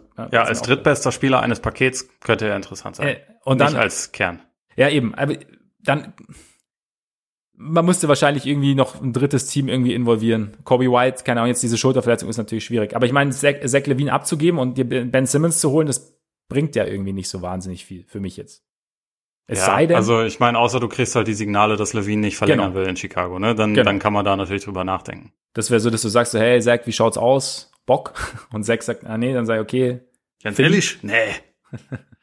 Aber ich glaube, das Problem bei Simmons ist halt irgendwie auch, du musst schon sehr viel von deinem Team auf ihn zurechtschneiden, damit es funktioniert. Mhm. Und dafür sollte er eigentlich besser sein, als er ist. Also das ist ja auch so ein bisschen das Problem, was die Sixers ja eigentlich haben, dass ja. Derjenige, der sich mehr angepasst hat, ist Embiid. Und Embiid ist der viel bessere Spieler. Deswegen sollte er im Idealfall nicht derjenige sein, der sich anpassen Absolut. muss. Absolut. Aber dass er halt irgendwie sein, sein Spiel so ein bisschen rausverlagert hat und dafür dann kritisiert wurde, dass er zu viele Dreier nimmt, weil, hey, du bist so kräftig, du musst Du musst Korbnähe spielen. Das war ja teilweise auch, um Platz für Simmons zu machen, weil der das nicht konnte oder nicht wollte. Ja. Und das ist halt einfach ungünstig. Und das sehen natürlich auch andere Teams, weil die werden wahrscheinlich auch nicht denken, Simmons ist derjenige, der wir holen, der als bester Spieler uns zum Meister macht, sondern wahrscheinlich eher als zweit- oder drittbester Spieler. Aber wir müssten eigentlich am besten alles auf ihn zuschneiden. Das, das, das ist halt das ist schwierig, das so aufzustellen. Aber ich muss auch dazu sagen, Jetzt gerade sehen wir ihn natürlich alle negativer, als es in Wirklichkeit ist. Weil ja. Simmons nicht so ein schlechter Spieler ist, wie er jetzt war. Er ist nur jemand mit ziemlich heftigen Makeln. Und man muss halt einfach dann überlegen, aber es kann natürlich gut sein, dass es Teams geben wird, vielleicht auch welche, die wir jetzt gerade nicht auf dem Schirm haben, die denken, wir kriegen den hin. So. Und ich muss auch sagen, also klar, sein Skillset ist, ist sehr einzigartig und, aber ich habe es am Montag auch schon gesagt, also es ist, glaube ich, auch, also die Problematik in diesem Sixers-Kontext verstärkt sich, glaube ich. Und ich meine, jeder weiß, also Simmons weiß auch, dass Embiid der bessere Spieler ist. Es ist halt, es ist halt von Anfang an irgendwie, es ist so ein, es, es muss ja automatisch irgendwie haken da. Also du hast irgendwie diese zwei Stars, die irgendwie zusammenpassen sollen. Der eine kann oder will sich nicht so anpassen, der andere passt sich an. Jeder sagt aber, warum passt der sich an? Und es ist irgendwie so, es hat, dann entwickelt sich halt auch irgendwie so eine Dynamik. Und ich finde es schon interessant, wenn ein Spieler einfach, der eigentlich einen relativ hohen Basketball-IQ besitzt, irgendwann einfach so passiv ist, dass er nicht mehr selber abschließt, überhaupt kaum noch attackiert und halt irgendwie, ja, im Endeffekt nur noch hofft, dass er den Ball nicht zu oft hat, wenn das Spiel irgendwie in die entscheidende Phase geht. Und deswegen könnte ich mir schon vorstellen, dass eine Luftveränderung generell halt irgendwie gut wäre und ob das dann das Team dann perfekt auf ihn zugeschnitten ist, klar, ich glaube, viel musst du schon machen. Was für die Blazers vielleicht noch spricht, sind vielleicht auch die Leader-Qualitäten von, von Lillard. Weißt du, dass er es vielleicht schafft, ihn so ein bisschen ins, also auch psychisch beziehungsweise zwischenmenschlich ins Team zu integrieren, dass da irgendwie mehr funktioniert, vielleicht auch so ein bisschen, ja, also die da noch mehr mehr zum Arbeiten bringt oder keine Ahnung, oder dass er halt die richtigen Worte findet, dass Simmons sich halt irgendwie ins, ins Team, mit, mit dem Team wohlfühlt. Keine Ahnung, weiß ich nicht. Aber ja, ich weiß nicht. Hast du, hast du sonst, hast du irgendwie so, ein, so eine Lieblingsdestination? Lieblings ist schwierig. Äh, Wiggins passt wahrscheinlich ziemlich gut. Also so vom Vertrag her. Ja. Ne? Das ist natürlich ist irgendwie dann auch Spacing dramatisch. Da. Und so, so dramatisch wird's glaube ich, nicht. Ähm, ja, sau lustig wäre natürlich für Ingram, wegen, der, wegen den Draft-Debatten damals, aber äh, neben Zion macht es natürlich auch nicht wahnsinnig viel Sinn. Weißt du, was witzig wäre? Hm. Für Butler. Ja, ja klar. das wäre tatsächlich auch relativ witzig, ja. das stimmt. Aber Heat Culture plus die ganzen Shooter außenrum, kann der, ja. Ne? Und in Miami OKC kann natürlich passieren, weil die sind ja in einer Situation, wo sie eigentlich viel auf, um ihn herum aufbauen könnten. Sie haben alle alle Assets. Sie haben jetzt einen super Kemba Walker Vertrag. Also nein, Shai Gilgis Alexander werden sie nicht abgeben, aber ja gut, aber Cam, also Kebab plus ein paar Picks ist doch super. nein, also natürlich nicht. ähm, ich weiß, es müsste ja irgendwie so laufen und das, also das, das Szenario sehe ich jetzt ehrlich gesagt auch nicht. Ja. Es ist, es ist schwierig. Also es ist einfach, ja, diese Playoffs haben da, glaube ich, schon relativ viel viel gerade gerückt. Aber wie gesagt, wahrscheinlich, wahrscheinlich unterschätzt man es, weil letztendlich braucht es einfach ein Team. Vielleicht ja Dallas, Christoph Porzingis, weißt war, Ja, ich habe ja schon gesagt, die super Deal, super Deal auch für ja. die Sixers. Ja. Aber also wenn man bedenkt, dass halt noch vor einem äh, vor ein paar Monaten es irgendwie hieß ja, das ist eigentlich, das muss das zentrale Gegenstück für James Harden sein in dem Deal. Mhm. Not gonna be able to do it. Und auf dem Niveau wird es halt jetzt auch nicht mehr stattfinden. Nee, also das, das, das erübrigt, da übrigen sich dann auch so Bradley Beal-Debatten zum Beispiel. Wahrscheinlich, wobei ich das noch nicht hundertprozentig sagen möchte. Einfach ja. weil Bradley Beal und Embiid sind beide die Drew Hanlon Mafia, die ist stark natürlich. Äh, so meinst du. Die Wizards sind irgendwie, ich weiß es auch nicht. Vor allem möchte ich Simmons neben Westbrook sehen. Äh, ja, schon spielerisch, aber auch von den, von den Persönlichkeiten her. Hornets hatte ich noch überlegt, weil halt der Hayward-Vertrag ja relativ groß ist. Das ist ein ja. Team mit viel Shooting. Aber ich ja. weiß auch nicht, ob es dann für Philly Sinn macht, sich jemanden zu holen, der halt ständig verletzt ist. Der trägt ja im vierten Viertel dann auch nicht mehr bei. Das stimmt, das stimmt. Und ich habe Wolves habe ich noch oft gehört, dann für Russell zum Beispiel, wobei ich da auch finde, ja. zum Beispiel, also weil halt Towns eben auch gerne den Dreier nimmt, aber ich meine, Edwards nimmt den Dreier nicht so gerne. Dann hast du ja wieder irgendwie so einen. Auch mittlerweile schon. Ja. Der trifft, der trifft ihn ja auch. Also mittlerweile, am Anfang aber es, nicht. Aber es, aber es, meinst, meinst du quasi, es wird ein verlässlicher Shooter draus? Ich, ich, ich denke schon, dass die ja. Anlagen dafür da sind. Okay, okay. Ja, dann vielleicht. Aber ich, ich möchte auch den Sixers nicht D'Angelo Russell zumuten. Aber. Stimmt, du, ich, ich wollte dich eigentlich nur ein bisschen provozieren. Um, äh, man geht halt immer so ein bisschen durch, welche Spieler sind nicht so gut und verdienen viel zu viel, damit es passen kann. ja, nee, ich weiß, ja, ja, nee, ich weiß, ich weiß es echt auch nicht. Brockton das ist schon krass, in, in welche Verhältnisse wir, wir hier abgedriftet sind. Nichts gegen Malcolm Brockton, aber. Nee, also, nee, also nicht nur Brockton müssen natürlich noch, müssen natürlich noch was drauflegen, aber es ist, es TJ ist Warren noch dazu. Ja, ja. Vielleicht kann man noch den auslaufenden Vertrag von Nate Bjorkren mit reinpacken. ja. Ich weiß, ich weiß auch nicht. Ich meine, Schließen, schließen, wir, schließen, wir sie, schließen wir sie ab. Es, ist, ja, äh, es wird, es wird, es wird irgendwas passieren, Komisches passieren. Was wir, was wir nicht auf dem Schirm haben. Und äh, es, es ist, glaube ich, auch nicht auszuschließen, dass da mehr als ein Team involviert Raptors sein wird. mit Spicy P, weißt Ja, auch möglich, auch möglich. Aber wenn auch unwahrscheinlich. Aber ja. Wir sind gespannt auf den Sommer und äh, kommen damit auch zu den Jazz, weil die eventuell sich auch Fragen stellen dürften, nachdem sie die Serie doch noch ja, nicht aus der Hand gegeben haben. Aber sie haben es halt geschafft, nachdem Kawhi Leonard ausgefallen ist, kein, Punkt, äh, kein Spiel mehr zu gewinnen. Ja. Und rauszugehen. Und klar, man kann natürlich sagen, Mike Conley hat gefehlt.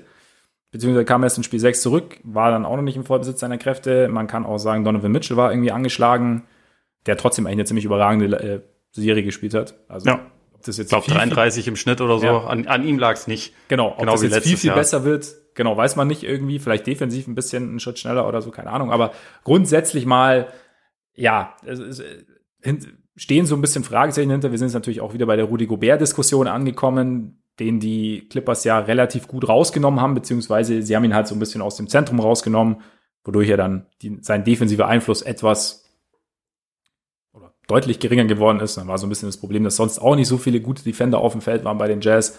Und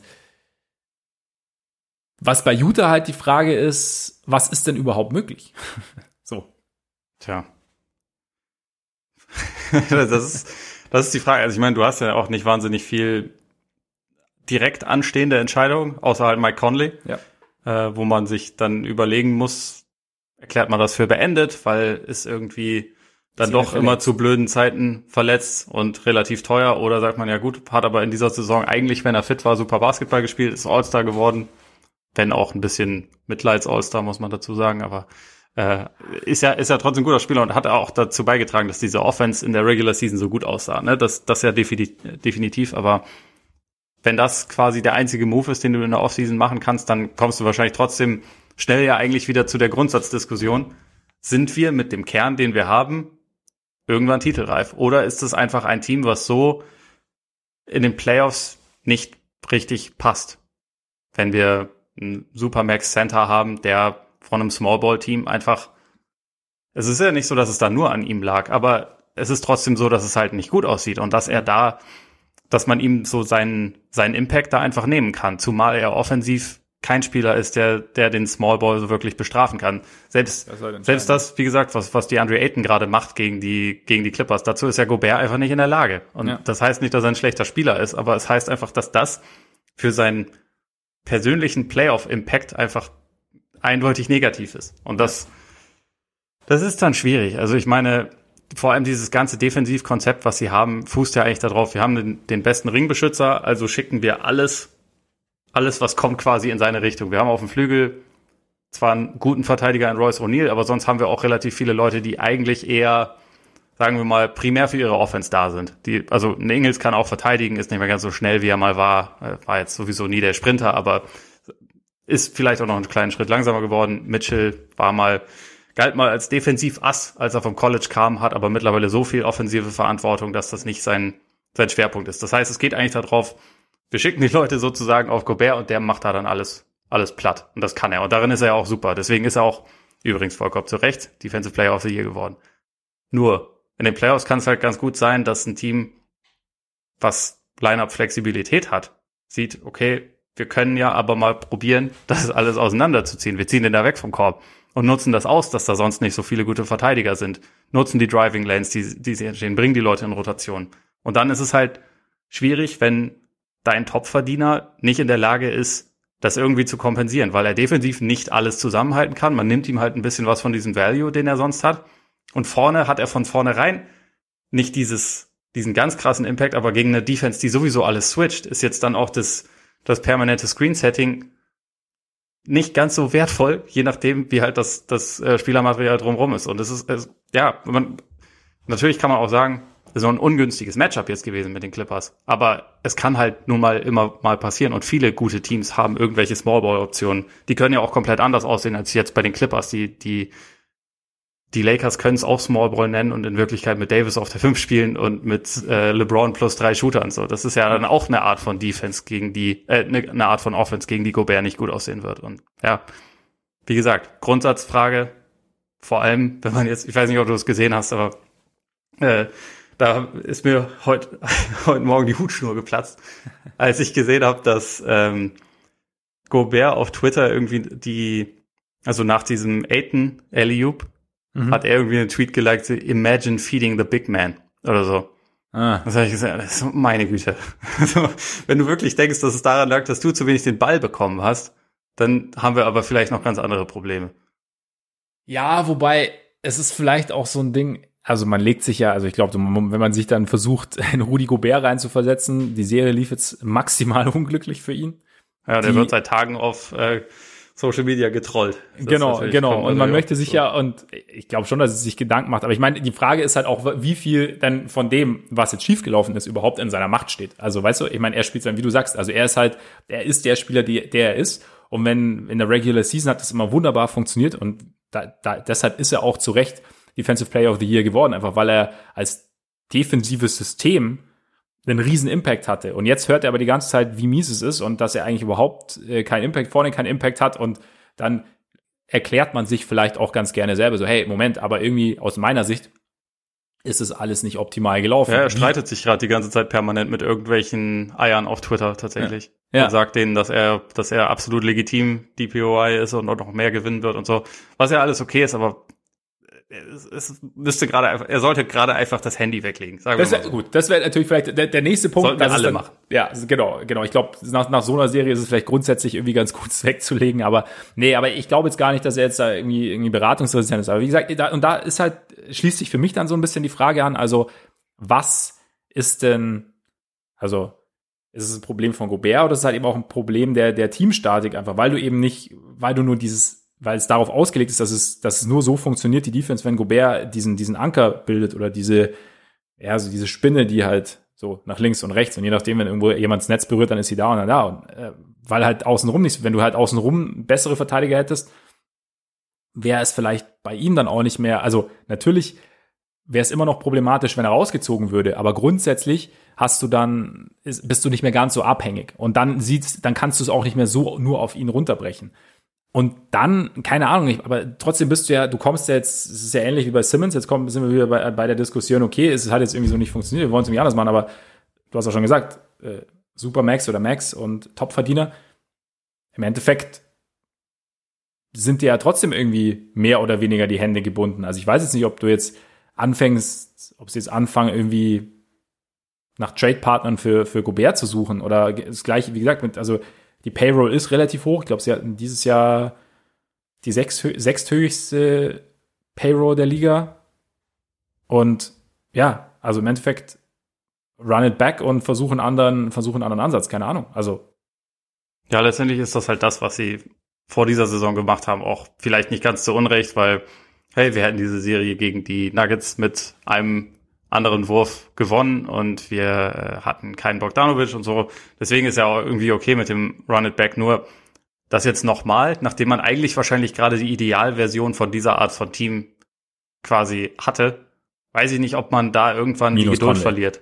Ja, klar, aber irgendwie auch trotzdem, ja, ich weiß nicht, sie haben halt letztendlich auch gegen ein Team verloren, wo über die beiden letzten Spieler der beste Spieler nicht mehr dabei war. Absolut, und ja wurden, klar, das gehört, ja, und von, gehört wurden von Terrence Mann gekocht nichts gegen Terrence Mann, aber der hat in dem Spiel so viele Punkte gemacht, wie er sonst über vier oder fünf Spiele nicht macht.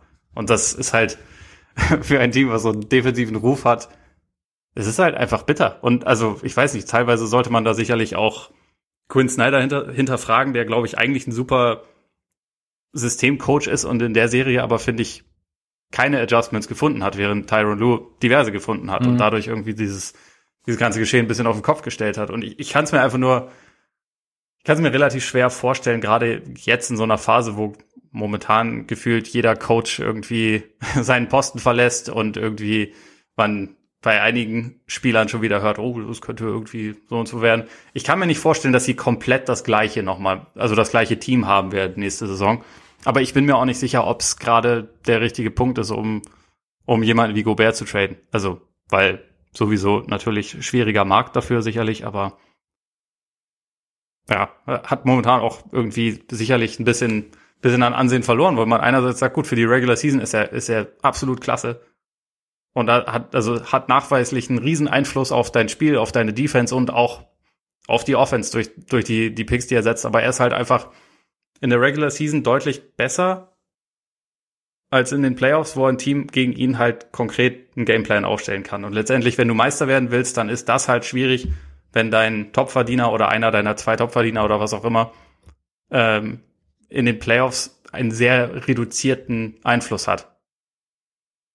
Aber ja, nee, absolut. Ich frage mich nur, liegt's liegt's an ihm oder liegt's einfach daran, dass es, dass es, dass es diesen Plan B oder die die andere Idee nicht gibt? Also wie gesagt, es ist natürlich. Ja, aber das ist ja das Ding. Also wenn er jetzt 10 Millionen verdienen würde, dann wären ja quasi noch mal 30 oder 35 Millionen frei, um dir einen Plan B zu ja, leisten. Klar, aber ich meine, aber du kannst ja nicht da, dann noch ein oder wobei vielleicht kannst du es schon, aber es ist ja schwer, dir noch ein einen guten Small Ball Center oder so zu leisten oder wei weitere Top Wings oder so. Und sie haben ja eigentlich, sie ist ja nicht so, dass sie ein schlecht zusammengestelltes Team hätten eigentlich. Nein, nein, nein, auf ne? jeden Fall also, nicht. Ich Aber weiß ich mein, nicht, wie viel mehr man da noch erwarten kann. Es ist ja, ist ja jetzt müßig zu diskutieren, ob er jetzt mit 10 Millionen, klar, wäre wär natürlich besser. Es ist jetzt natürlich, es ist natürlich jetzt nicht optimal, dass er so viel verdient, aber es ist halt auch irgendwie, es ist auch schwer vermittelbar, jemandem, der mehrfacher, also in, in einer Welt, in der sich ein, der Wert eines Spielers und die Anerkennung für einen Spieler nur im, in der Dicke des Vertrages ausdrückt, ist es schwer, jemand, so jemandem wie Gobert zu vermitteln, der dein defensives System ist, theoretisch zu sagen, ja gut, wir zahlen dir halt nur 15 Millionen. Ja, also, auch wenn, also ich, halt, ich krieg, das kritisiere ich ja auch so, überhaupt nicht. Nee, genau. Das ist ja auch legitim. Und ja. also, da, da, dass er den Deal hat und keine Ahnung, das ist halt so der Markt und den hat er halt bekommen. Das ist ja okay. Ich meine nur, es wird wesentlich schwieriger, dir einen Plan B zu überlegen, wenn halt jemand es ist Absolut, gar nicht, yeah. hätten sie nicht machen dürfen, sondern einfach nur, das ist die Realität, mit der ja. sie jetzt leben müssen. Ja, vielleicht, vielleicht, ja, vielleicht muss man sich, also was heißt muss man sich, vielleicht, vielleicht muss man sich dann auch nur irgendwie was trauen, irgendwie was als Coach oder so dann, dann irgendwie auszuprobieren, was jetzt vielleicht unorthodox erscheint oder was auf den ersten Moment dann in so einer, in so einer Serie dann irgendwie irgendwie unsicher erscheint. Und vielleicht braucht es dann irgendwie so eine Serie, um dann irgendwie den Impuls zu geben, hinten raus mal irgendwie was einzustudieren, womit man jetzt vielleicht, also keine Ahnung, das ist jetzt reine Spekulation ins Blaue und das ist jetzt auch nicht, nicht irgendwas, was, also ich habe da jetzt auch keine Idee im Kopf, aber ich meine, wie gesagt, ich sehe halt immer nur quasi die, die, die Geldsituation der Jazz, die Vertragssituation und denke mir halt, okay, ich meine, im Endeffekt, du kannst Conley, du kannst Conley gehen lassen. Aber was ist dann deine Alternative? Also man hat ja genau gesehen, dass jetzt in der Serie genau der Spielertyp Conley gefehlt hat, im Endeffekt auch. Mhm. Also Unter anderem, ja. Aber der hat definitiv gefehlt. Also einfach um die Offense zu sortieren, so ein bisschen. Ja. Und auch Mitchell ein bisschen zu entlasten. Das war einfach, war einfach nicht da. Definitiv, ja. das hat gefehlt. Und also, da sie über dem Cap sind, haben sie keine Möglichkeit, den zu ersetzen eigentlich. Deswegen, eigentlich müssen sie ihn halten. Die Frage ist halt nur, ist er dann, also, wie viel Geld äh, werden sie sich das leisten lassen, wenn sie vielleicht wahrscheinlich mit dieser Art von Team nie Meister werden können? Das ist halt dann die Frage gehst du dann ja. noch mal deutlich drüber über das, was du sowieso schon an Geld raushaust oder oder oder ist es dann versuchst du irgendwas für Bogdanovic zu bekommen, was dein Team ein bisschen anders äh, aufstellt? Ja, es ich gibt ja schon ein paar Optionen. Ist, ich weiß noch nicht, ob irgendeine Option so richtig geil ist. Das ja, ist gut, geil, geil mehr, es ist, wahrscheinlich, es ist wahrscheinlich mehrstufig. Also es muss halt sein, okay, vielleicht, oder beziehungsweise du, du versuchst halt was Kleineres und, keine Ahnung, zum Beispiel mit Bogdanovic, vielleicht mit Clarkson oder, oder was auch immer. Und dann überlegst du dir noch als Coaching-Staff dann irgendwie, okay, was, was können wir denn, was können wir denn anpassen? Wie können wir, wie können wir unsere Rotationen anpassen? Wie können wir vielleicht dann doch mal einen, noch ein, ein System irgendwo entwickeln, das vielleicht ohne Gobert funktioniert, beziehungsweise in dem Gobert noch eine andere Rolle kann. Also, wie, nur so, ich meine, irgendwo arbeitest du ja nicht nur, Arbeit am Team ist ja nicht nur, okay, ich hole jetzt Spieler X geht, Spieler Y kommt, sondern es ist ja auch, okay, was, was haben wir da und was, das hat nicht funktioniert, beziehungsweise das hat nur bis zu einem gewissen Grad funktioniert. Und wie kommen wir weiter? Weiß nicht. Also. Aber es ist, ich finde es jetzt schwer, da irgendwie, also es ist einfach wahnsinnig schwer, da irgendwie eine, den perfekten Sommerfahrplan äh, auszutüfteln. Ne? Ja, und das halt, weil Gobert so viel verliert, äh, verdient. Ja, Aber da sind wir wieder, ja, da sind ja. wir wieder an dem Punkt. Aber das ist halt einfach sehr schwer, sich da anderweitig zu manövrieren, weil das so viel einfach annimmt. Aber ja. so ist es. Man kann natürlich auch einen Trade mit OKC einfach einfädeln. Funktioniert immer glaube ich, wenn man noch es geht drauf Fall, Sie haben auf jeden Fall Manövriermasse. Ja. Weil das, das haben die Celtics gemacht, haben Kemba Walker letzte Woche noch entspannt Richtung OKC geschickt. Waren wir auch leicht überrascht, dass es dann noch während der Playoffs passieren muss, aber gut. Äh, dein alter Freund Albert Horford ist zurück in Boston. Dazu Absolut. den 16. Pick, glaube ich. Ja, den 16. Pick haben sie an OKC geschickt. OKC gegeben, genau. Da haben jetzt auch wieder alle gefeiert. Sam Presti ist er bad MFer? Wobei, ganz, ganz kurz, eine Frage, die ich, nicht, die ich nicht weiß. Ist nicht das, was Sam Presti momentan macht, so das einfachste, in Anführungszeichen? Weil, also, die, der Auftrag ist, stelle uns einfach für die Zukunft auf, das heißt, äh, sammel Picks und er hat quasi Manövriermasse ohne Ende und kommt nicht der entscheidende Part dann erst, also weil ich meine im Endeffekt, er sagt halt, okay, wir, ich nehme Kemba, ich gebe euch den, ich gebe euch äh, Horford, ich möchte aber noch einen Pick oben drauf und verzweifelte Teams tun das dann halt. Ist nicht der, der, der schwerere Part, kommt der dann nicht erst quasi, wenn, oder kommt der, ne, keine Suggestivfrage, kommt der schwere Part dann erst, wenn du sagst, was machen wir denn mit den ganzen Picks? Ja, klar. Also, Ben, haben, haben wir auch schon mal drüber geredet in der Vergangenheit. Das ist halt, momentan ist es für ihn relativ leicht gut auszusehen und er tut's auch, weil er die meisten Deals im Vakuum gewinnt. So, er, er schlägt immer noch was raus, was man vielleicht nicht hätte kommen sehen. Er hat unfassbar viel für Paul George bekommen. Er hat diesen, diesen Westbrook-Paul-Trade natürlich gewonnen. Er hat dann für Paul auch noch mehr bekommen. Er hat jetzt für Horford, der auch ja als schlechtester Vertrag aller Zeiten galt, hat er jetzt noch einen extra Pick bekommen. Das ist alles, also dafür wird er gefeiert, dass er diese Deals im Vakuum gewinnt, aber dass die wahre Arbeit eigentlich noch vor ihm liegt und dass er immer noch kein Team zusammengestellt hat und da wahrscheinlich auch noch ein Stück weit von entfernt ist, ein Team wirklich zusammenzustellen. Daran hat sich nichts geändert. Und das ist aber natürlich eine entspannte Lage für so ein GM, weil erstmal eben. Er ist immer in einer Situation, wo er härter verhandeln kann, weil er ist ja auf nichts angewiesen sozusagen. Genau, er, er hortet ja, ja gerade. Und das ist sicherlich leichter als, ich habe jetzt hier schon drei drei Eckpfeiler und will jetzt den nächsten Schritt machen. Die, diesen einen habe ich identifiziert, den möchte ich unbedingt haben. So und so viel biete ich dir und dann, nö, gib mir mehr, gib mir mehr. Das ist halt, also, ja, genau. Natürlich genau. ist das, da ist er einfach auch, weiß er auch in einer starken Verhandlungsposition und nutzt das auch gut aus. Also, wie gesagt, er, er, gewinnt die Deals im, im Vakuum immer. Ich glaube, das hat Sam Hinkie bei den Sixers auch meistens getan, dass er diese Trades immer gewonnen hat.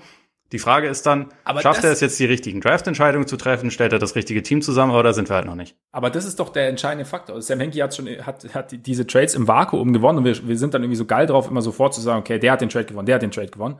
Aber im Endeffekt stehen die Sixers trotz all dieser gewonnenen Trades, sie haben Joel Embiid und sie haben ein sehr, sehr gutes Basketballteam. Aber es ist halt trotzdem, es geht ja im Endeffekt nie darum, einen einzelnen Trade zu gewinnen. Und wenn ich naja, finde ich, find ich schon. Also ich finde, das sind zwei verschiedene Sachen. Du kannst einerseits dann die. Aber was machst was, wenn, wenn ich jetzt, ich gewinne, ich gewinne Trade, Trade A, so ja? Geil, habe ich gewonnen. Weil ich jetzt noch einen Pick abgestaubt habe und den Spieler hinterher nicht, nicht mehr brauche. Ja, ich hab, und ich krieg, ja geil. Und mit, mit dem Pick hole ich mir einen Spieler, den ich aber quasi noch weniger gebrauchen kann, also Extrembeispiel, den ich noch weniger gebrauchen kann als den Spieler, den ich abgegeben habe. Ja, was, aber das was ist es ja nicht. Hä? Das ist es ja nicht. Also Hinky hat ja unter anderem den Nummer 1 Pick bekommen, der Simmons wurde. Hätte jeder gedraftet, ist okay. Ja. Hat den Nummer 3 Pick bekommen, aus dem dann der Nummer 1 Pick wurde. Den hat er nicht gedraftet, also Markel Fultz. Hätte, der, hätte er da Tatum genommen, dann reden wir doch über was ganz anderes. Und die Arbeit, die er gemacht hat mit, seinen, mit seinem Prozess, den ich auch nicht unglaublich feier oder so, aber die hat ja dafür gesorgt, dass die Sixers diese Ausgangslage hatten. Und das ist ja etwas, das kann man ja sagen, die Deals, die er dafür gemacht hat, um das so zu bekommen, die waren ja unterm Strich einfach gut. Und das kann man einzeln bewerten. Das heißt nicht, dass danach dann alles richtig gemacht wurde, aber das sind doch auch zwei verschiedene Paar Schuhe. Ja, aber weißt du, es gibt, es gibt, finde ich auch immer zwei Perspektiven. Jetzt nehmen wir zum Beispiel die Clippers. Wenn wir zum Beispiel sagen, ja, wow, geil, Sam, äh, Sam Presti, endgeil, hat so und so viel Picks rausgeschlagen. Jetzt sag mal, jetzt nehmen wir mal an, die Clippers sagen am Ende, nee, den Pick gebe ich nicht mehr, dann bekommen sie Paul George nicht, dann bekommen sie Kawhi nicht, dann verlieren sie zwar den Trade nicht, aber sie stehen ja trotzdem nicht besser da. Das heißt, ich finde halt, es gibt halt, du hast halt immer zwei Perspektiven und äh, Schritt, deswegen ist es doch im Endeffekt egal, wer, wer, wer den Trade irgendwie gewinnt. Also ich finde halt diese, diese Bewertung immer zu sagen oder sagen zu wollen, sofort, der hat den Trade jetzt gewonnen. Also für Boston, wenn du dir die ganzen Stories jetzt rund um Boston anhörst und die, auch die Krankenakte rund um, rund um Kemba anhörst, dann finde ich halt, ist irgendwo Addition durch Subtraktion und ob du dann jetzt diesen Pick abgibst. Es weiß doch niemand, was, was daraus wird. Es ist halt für, es ist, am Ende kann es halt einfach sein, blöd runtergebrochen. Es ist jetzt ist für OKC wunderbar, dass sie noch einen Pick bekommen haben. Und für Boston ist es gut, dass sie, äh, dass sie jetzt, ja, Kemba Walker, ja, losbekommen klingt so blöd, dass, dass sie halt Kemba abgeben konnten sozusagen. Und für Kemba ist es am Endeffekt vielleicht auch gut, dass er aus der Situation in Boston rauskommt. Also es ist immer, deswegen ja. finde ich immer so dieses, und immer nur zu sagen, ja, der hat halt noch einen Pick rausgeschlagen aus einer Position heraus, wo es ihm eigentlich scheißegal ist. Also weißt du, wenn, wenn. Na, scheißegal ist es, glaube ich, nicht. Naja, es ist ihm scheißegal. Er kann, wenn, wenn die Celtics sagen, ja, dann machen wir es nicht, dann sagt er, ja gut, dann halt nicht. Also weißt du, er kann nicht, er kann ihn ja nicht verlieren in dem Sinne. Ja. Also von daher, also deswegen ist es ja irgendwo. Aber also ich, ich weiß nicht, ich, ich würde jetzt auch nie dafür argumentieren, dass das im Moment, dass das, was er gerade macht, der schwierigste Job von allen nee, ist. Weil nee, ist er absolut nicht, nee, nicht. Gesagt, ja.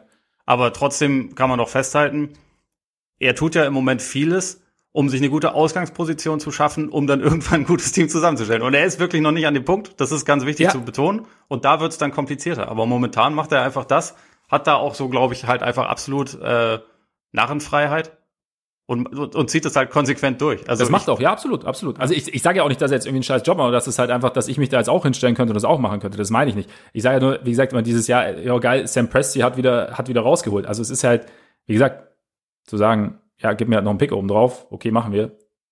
So, ist jetzt. Ich glaube, ich glaube, ich meine, hier kommt halt einfach auch wirklich sehr hinzu, dass äh, Horford wirklich, als er aus Philly weg war und als Philly ihn loswerden wollte, sozusagen, galt es halt einfach als absolut 100% toxischer Vertrag.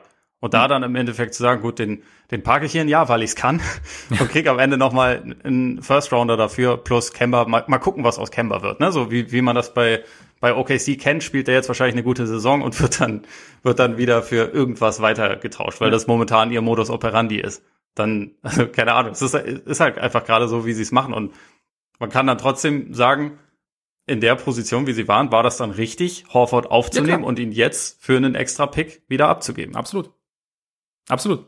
Also ich meine, ich meine, das Ding ist halt, es gibt halt immer einen schlechten Vertrag, den du also im Endeffekt, also das, irgendein Team hat immer einen schlechten Vertrag, bei dem es irgendwie sagt, so, hm, der, das passt jetzt nicht mehr mit dem Spieler, keine Ahnung, ist jemand verletzt oder ja. äh, keine Ahnung, spielerisch passt jetzt nicht so, persönlich passt es nicht so, wir, wir wollen irgendwie versuchen, den Spieler da, dass wir irgendwie einen Trade einfädeln. Und dann bist du natürlich, wenn du so einen Vertrag immer aufnehmen kannst, bist du natürlich in einer guten Position. Aber wie dem auch sei, wie Boston.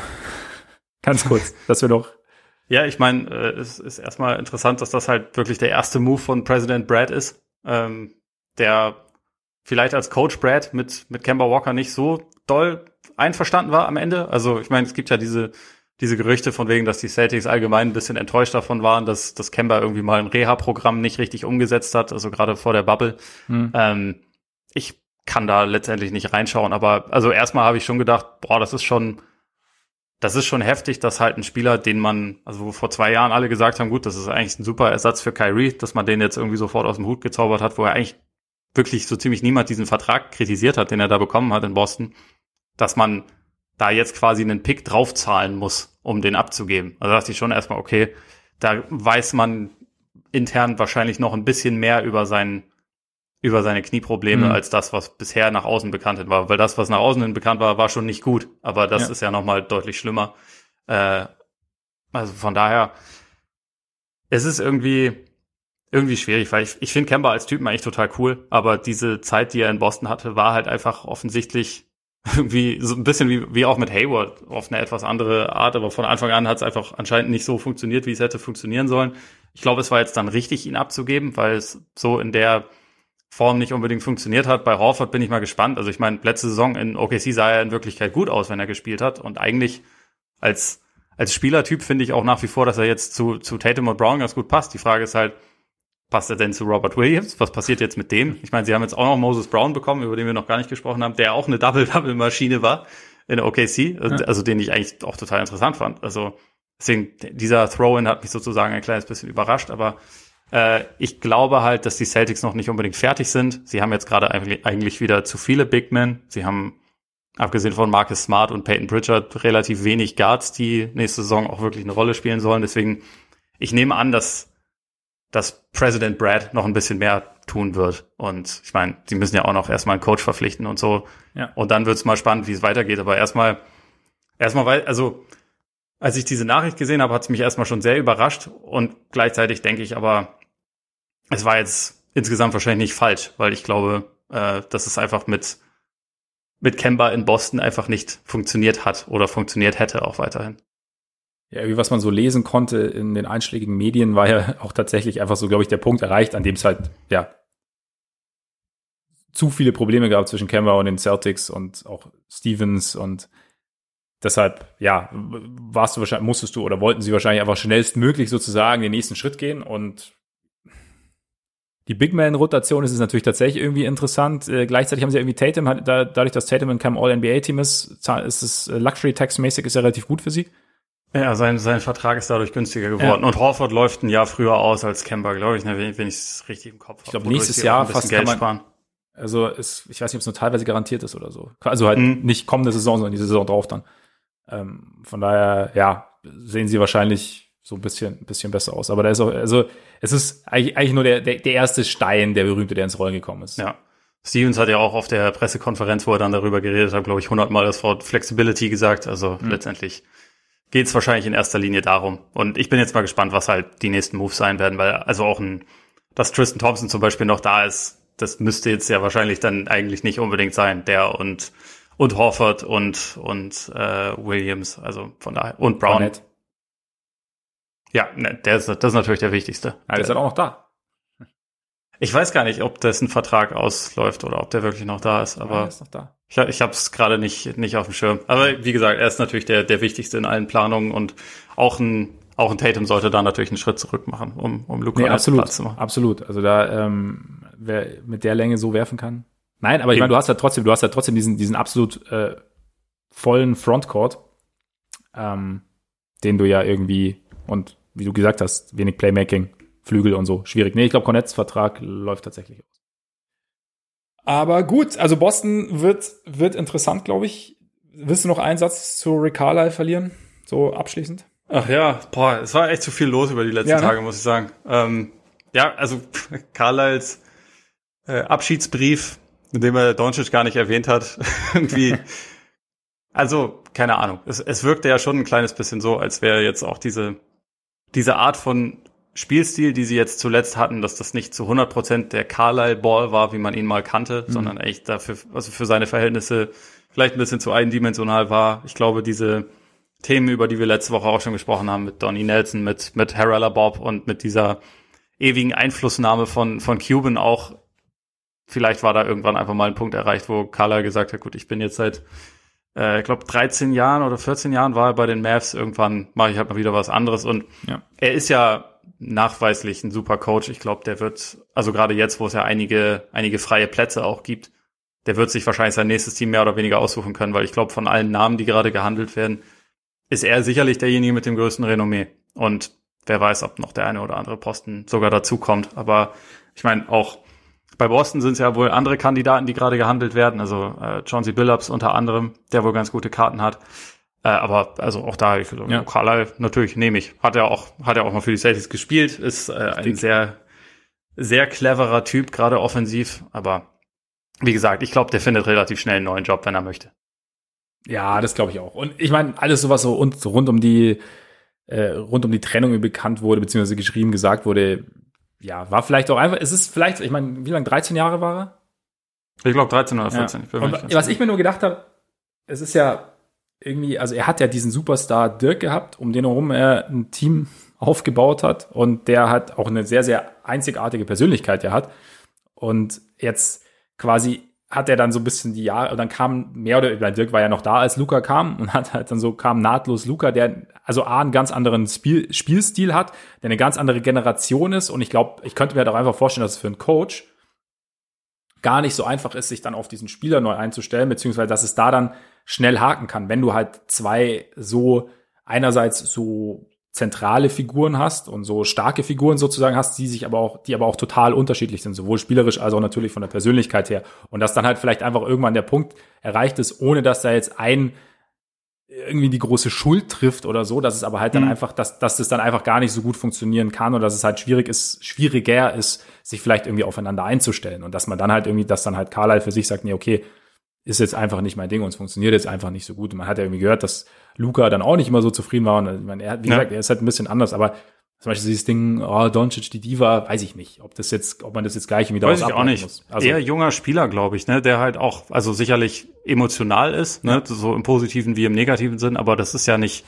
das ist ja nicht was, was man, was ihn jetzt irgendwie zwingend zur Diva macht, sondern ja. glaube ich eher halt eher wahrscheinlich zu, einfach zu einem Superstar moderner Prägung, sage ich mal. Und Carlyle ist jemand, der lange berühmt dafür war, dass er vor allem seinen Point Guards unfassbar auf die Eier gegangen ist, weil er sie alle mikro gemanagt hat. Ja. Jason Kidd war am Anfang überhaupt kein Fan von Carlyle und die mussten das eine ganze Weile ausknöpern, bis es dann funktioniert ja, hat. Ja, genau. Mit Rajon Rondo hat es nie funktioniert. Sie haben es auch nicht lange versucht, aber es war sehr, äh, es war ist sehr heftig geclasht und so. Von daher ja, ich glaube, er hat sich mit Doncic schon sehr zurückgenommen, weil er auch erkannt hat, okay, das ist hier ein sehr spezieller Typ, den muss ja. ich ein bisschen machen lassen.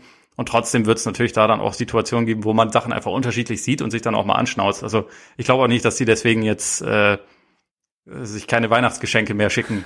also, dass sie sich jetzt irgendwie hassen, aber es hat ja. vielleicht trotzdem einfach nicht eins zu eins zueinander gepasst. Und ja. wie gesagt, er war auch sehr lange in Dallas, vielleicht will er auch einfach mal eine andere Herausforderung. Und genau. Oder ein Päuschen. Das ist wahrscheinlich okay. Für die Mavs ist es trotzdem, also da bin ich auch gespannt, wie die das jetzt lösen. Ja, es ist, es ist schon alles auf den Kopf gestellt. Ich meine, mein Cuban hat ja immer so nach dem Motto gesagt, also bei Coaches, wenn man einen guten Coach hat, so er hält ihn eher. Also er war ja auch nach der Saison, weil, also hat er so nicht gesagt, aber sinngemäß im Endeffekt, Gras ist nicht immer grüner auf der anderen Seite. Hat er, glaube ich, sogar genau so gesagt. Sogar, hat er sogar gesagt, ja. Also von daher, ja, also ich meine, der, der, der Coaching-Markt ist auf jeden Fall interessant. Ich, ich habe jetzt keine Ahnung, was da, was jetzt irgendwie geht. Mike D'Antoni, genau. Tja. Ähm, damit er Harden Rockets Ball noch mehr etablieren kann. Genau, genau. Dallas. Ich hoffe nicht. Der soll, der soll mal schön zu den Pelicans gehen. Ja, ja. Stimmt. Zion und so. Ja. Wir warten ab und sind gespannt. Absolut. Dann würde ich sagen, haben wir es, oder? Haben wir es.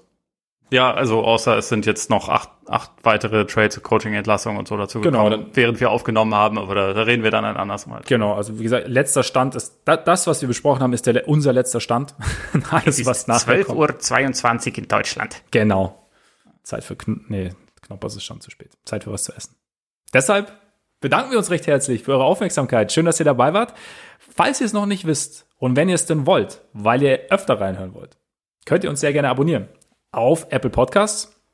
Wir uns auch sehr gerne Rezensionen hinterlassen könnt auf Spotify, Amazon Music, diese Google Podcasts. Ihr könnt uns folgen auf Twitter, Instagram und Facebook. Schreibt uns gerne an und wenn ihr Lust habt, schaut auch mal bei Patreon vorbei. Und jetzt bereiten wir uns langsam auf die Eastern Conference Finals vor. Spiel 1. Mein Kumpel Trey Young gegen Janis. Es wird ein Fest. Und jetzt würde ich sagen, genießt euren Tag, euren Abend, euren Morgen und bis bald hoffentlich. Eingehauen. I know.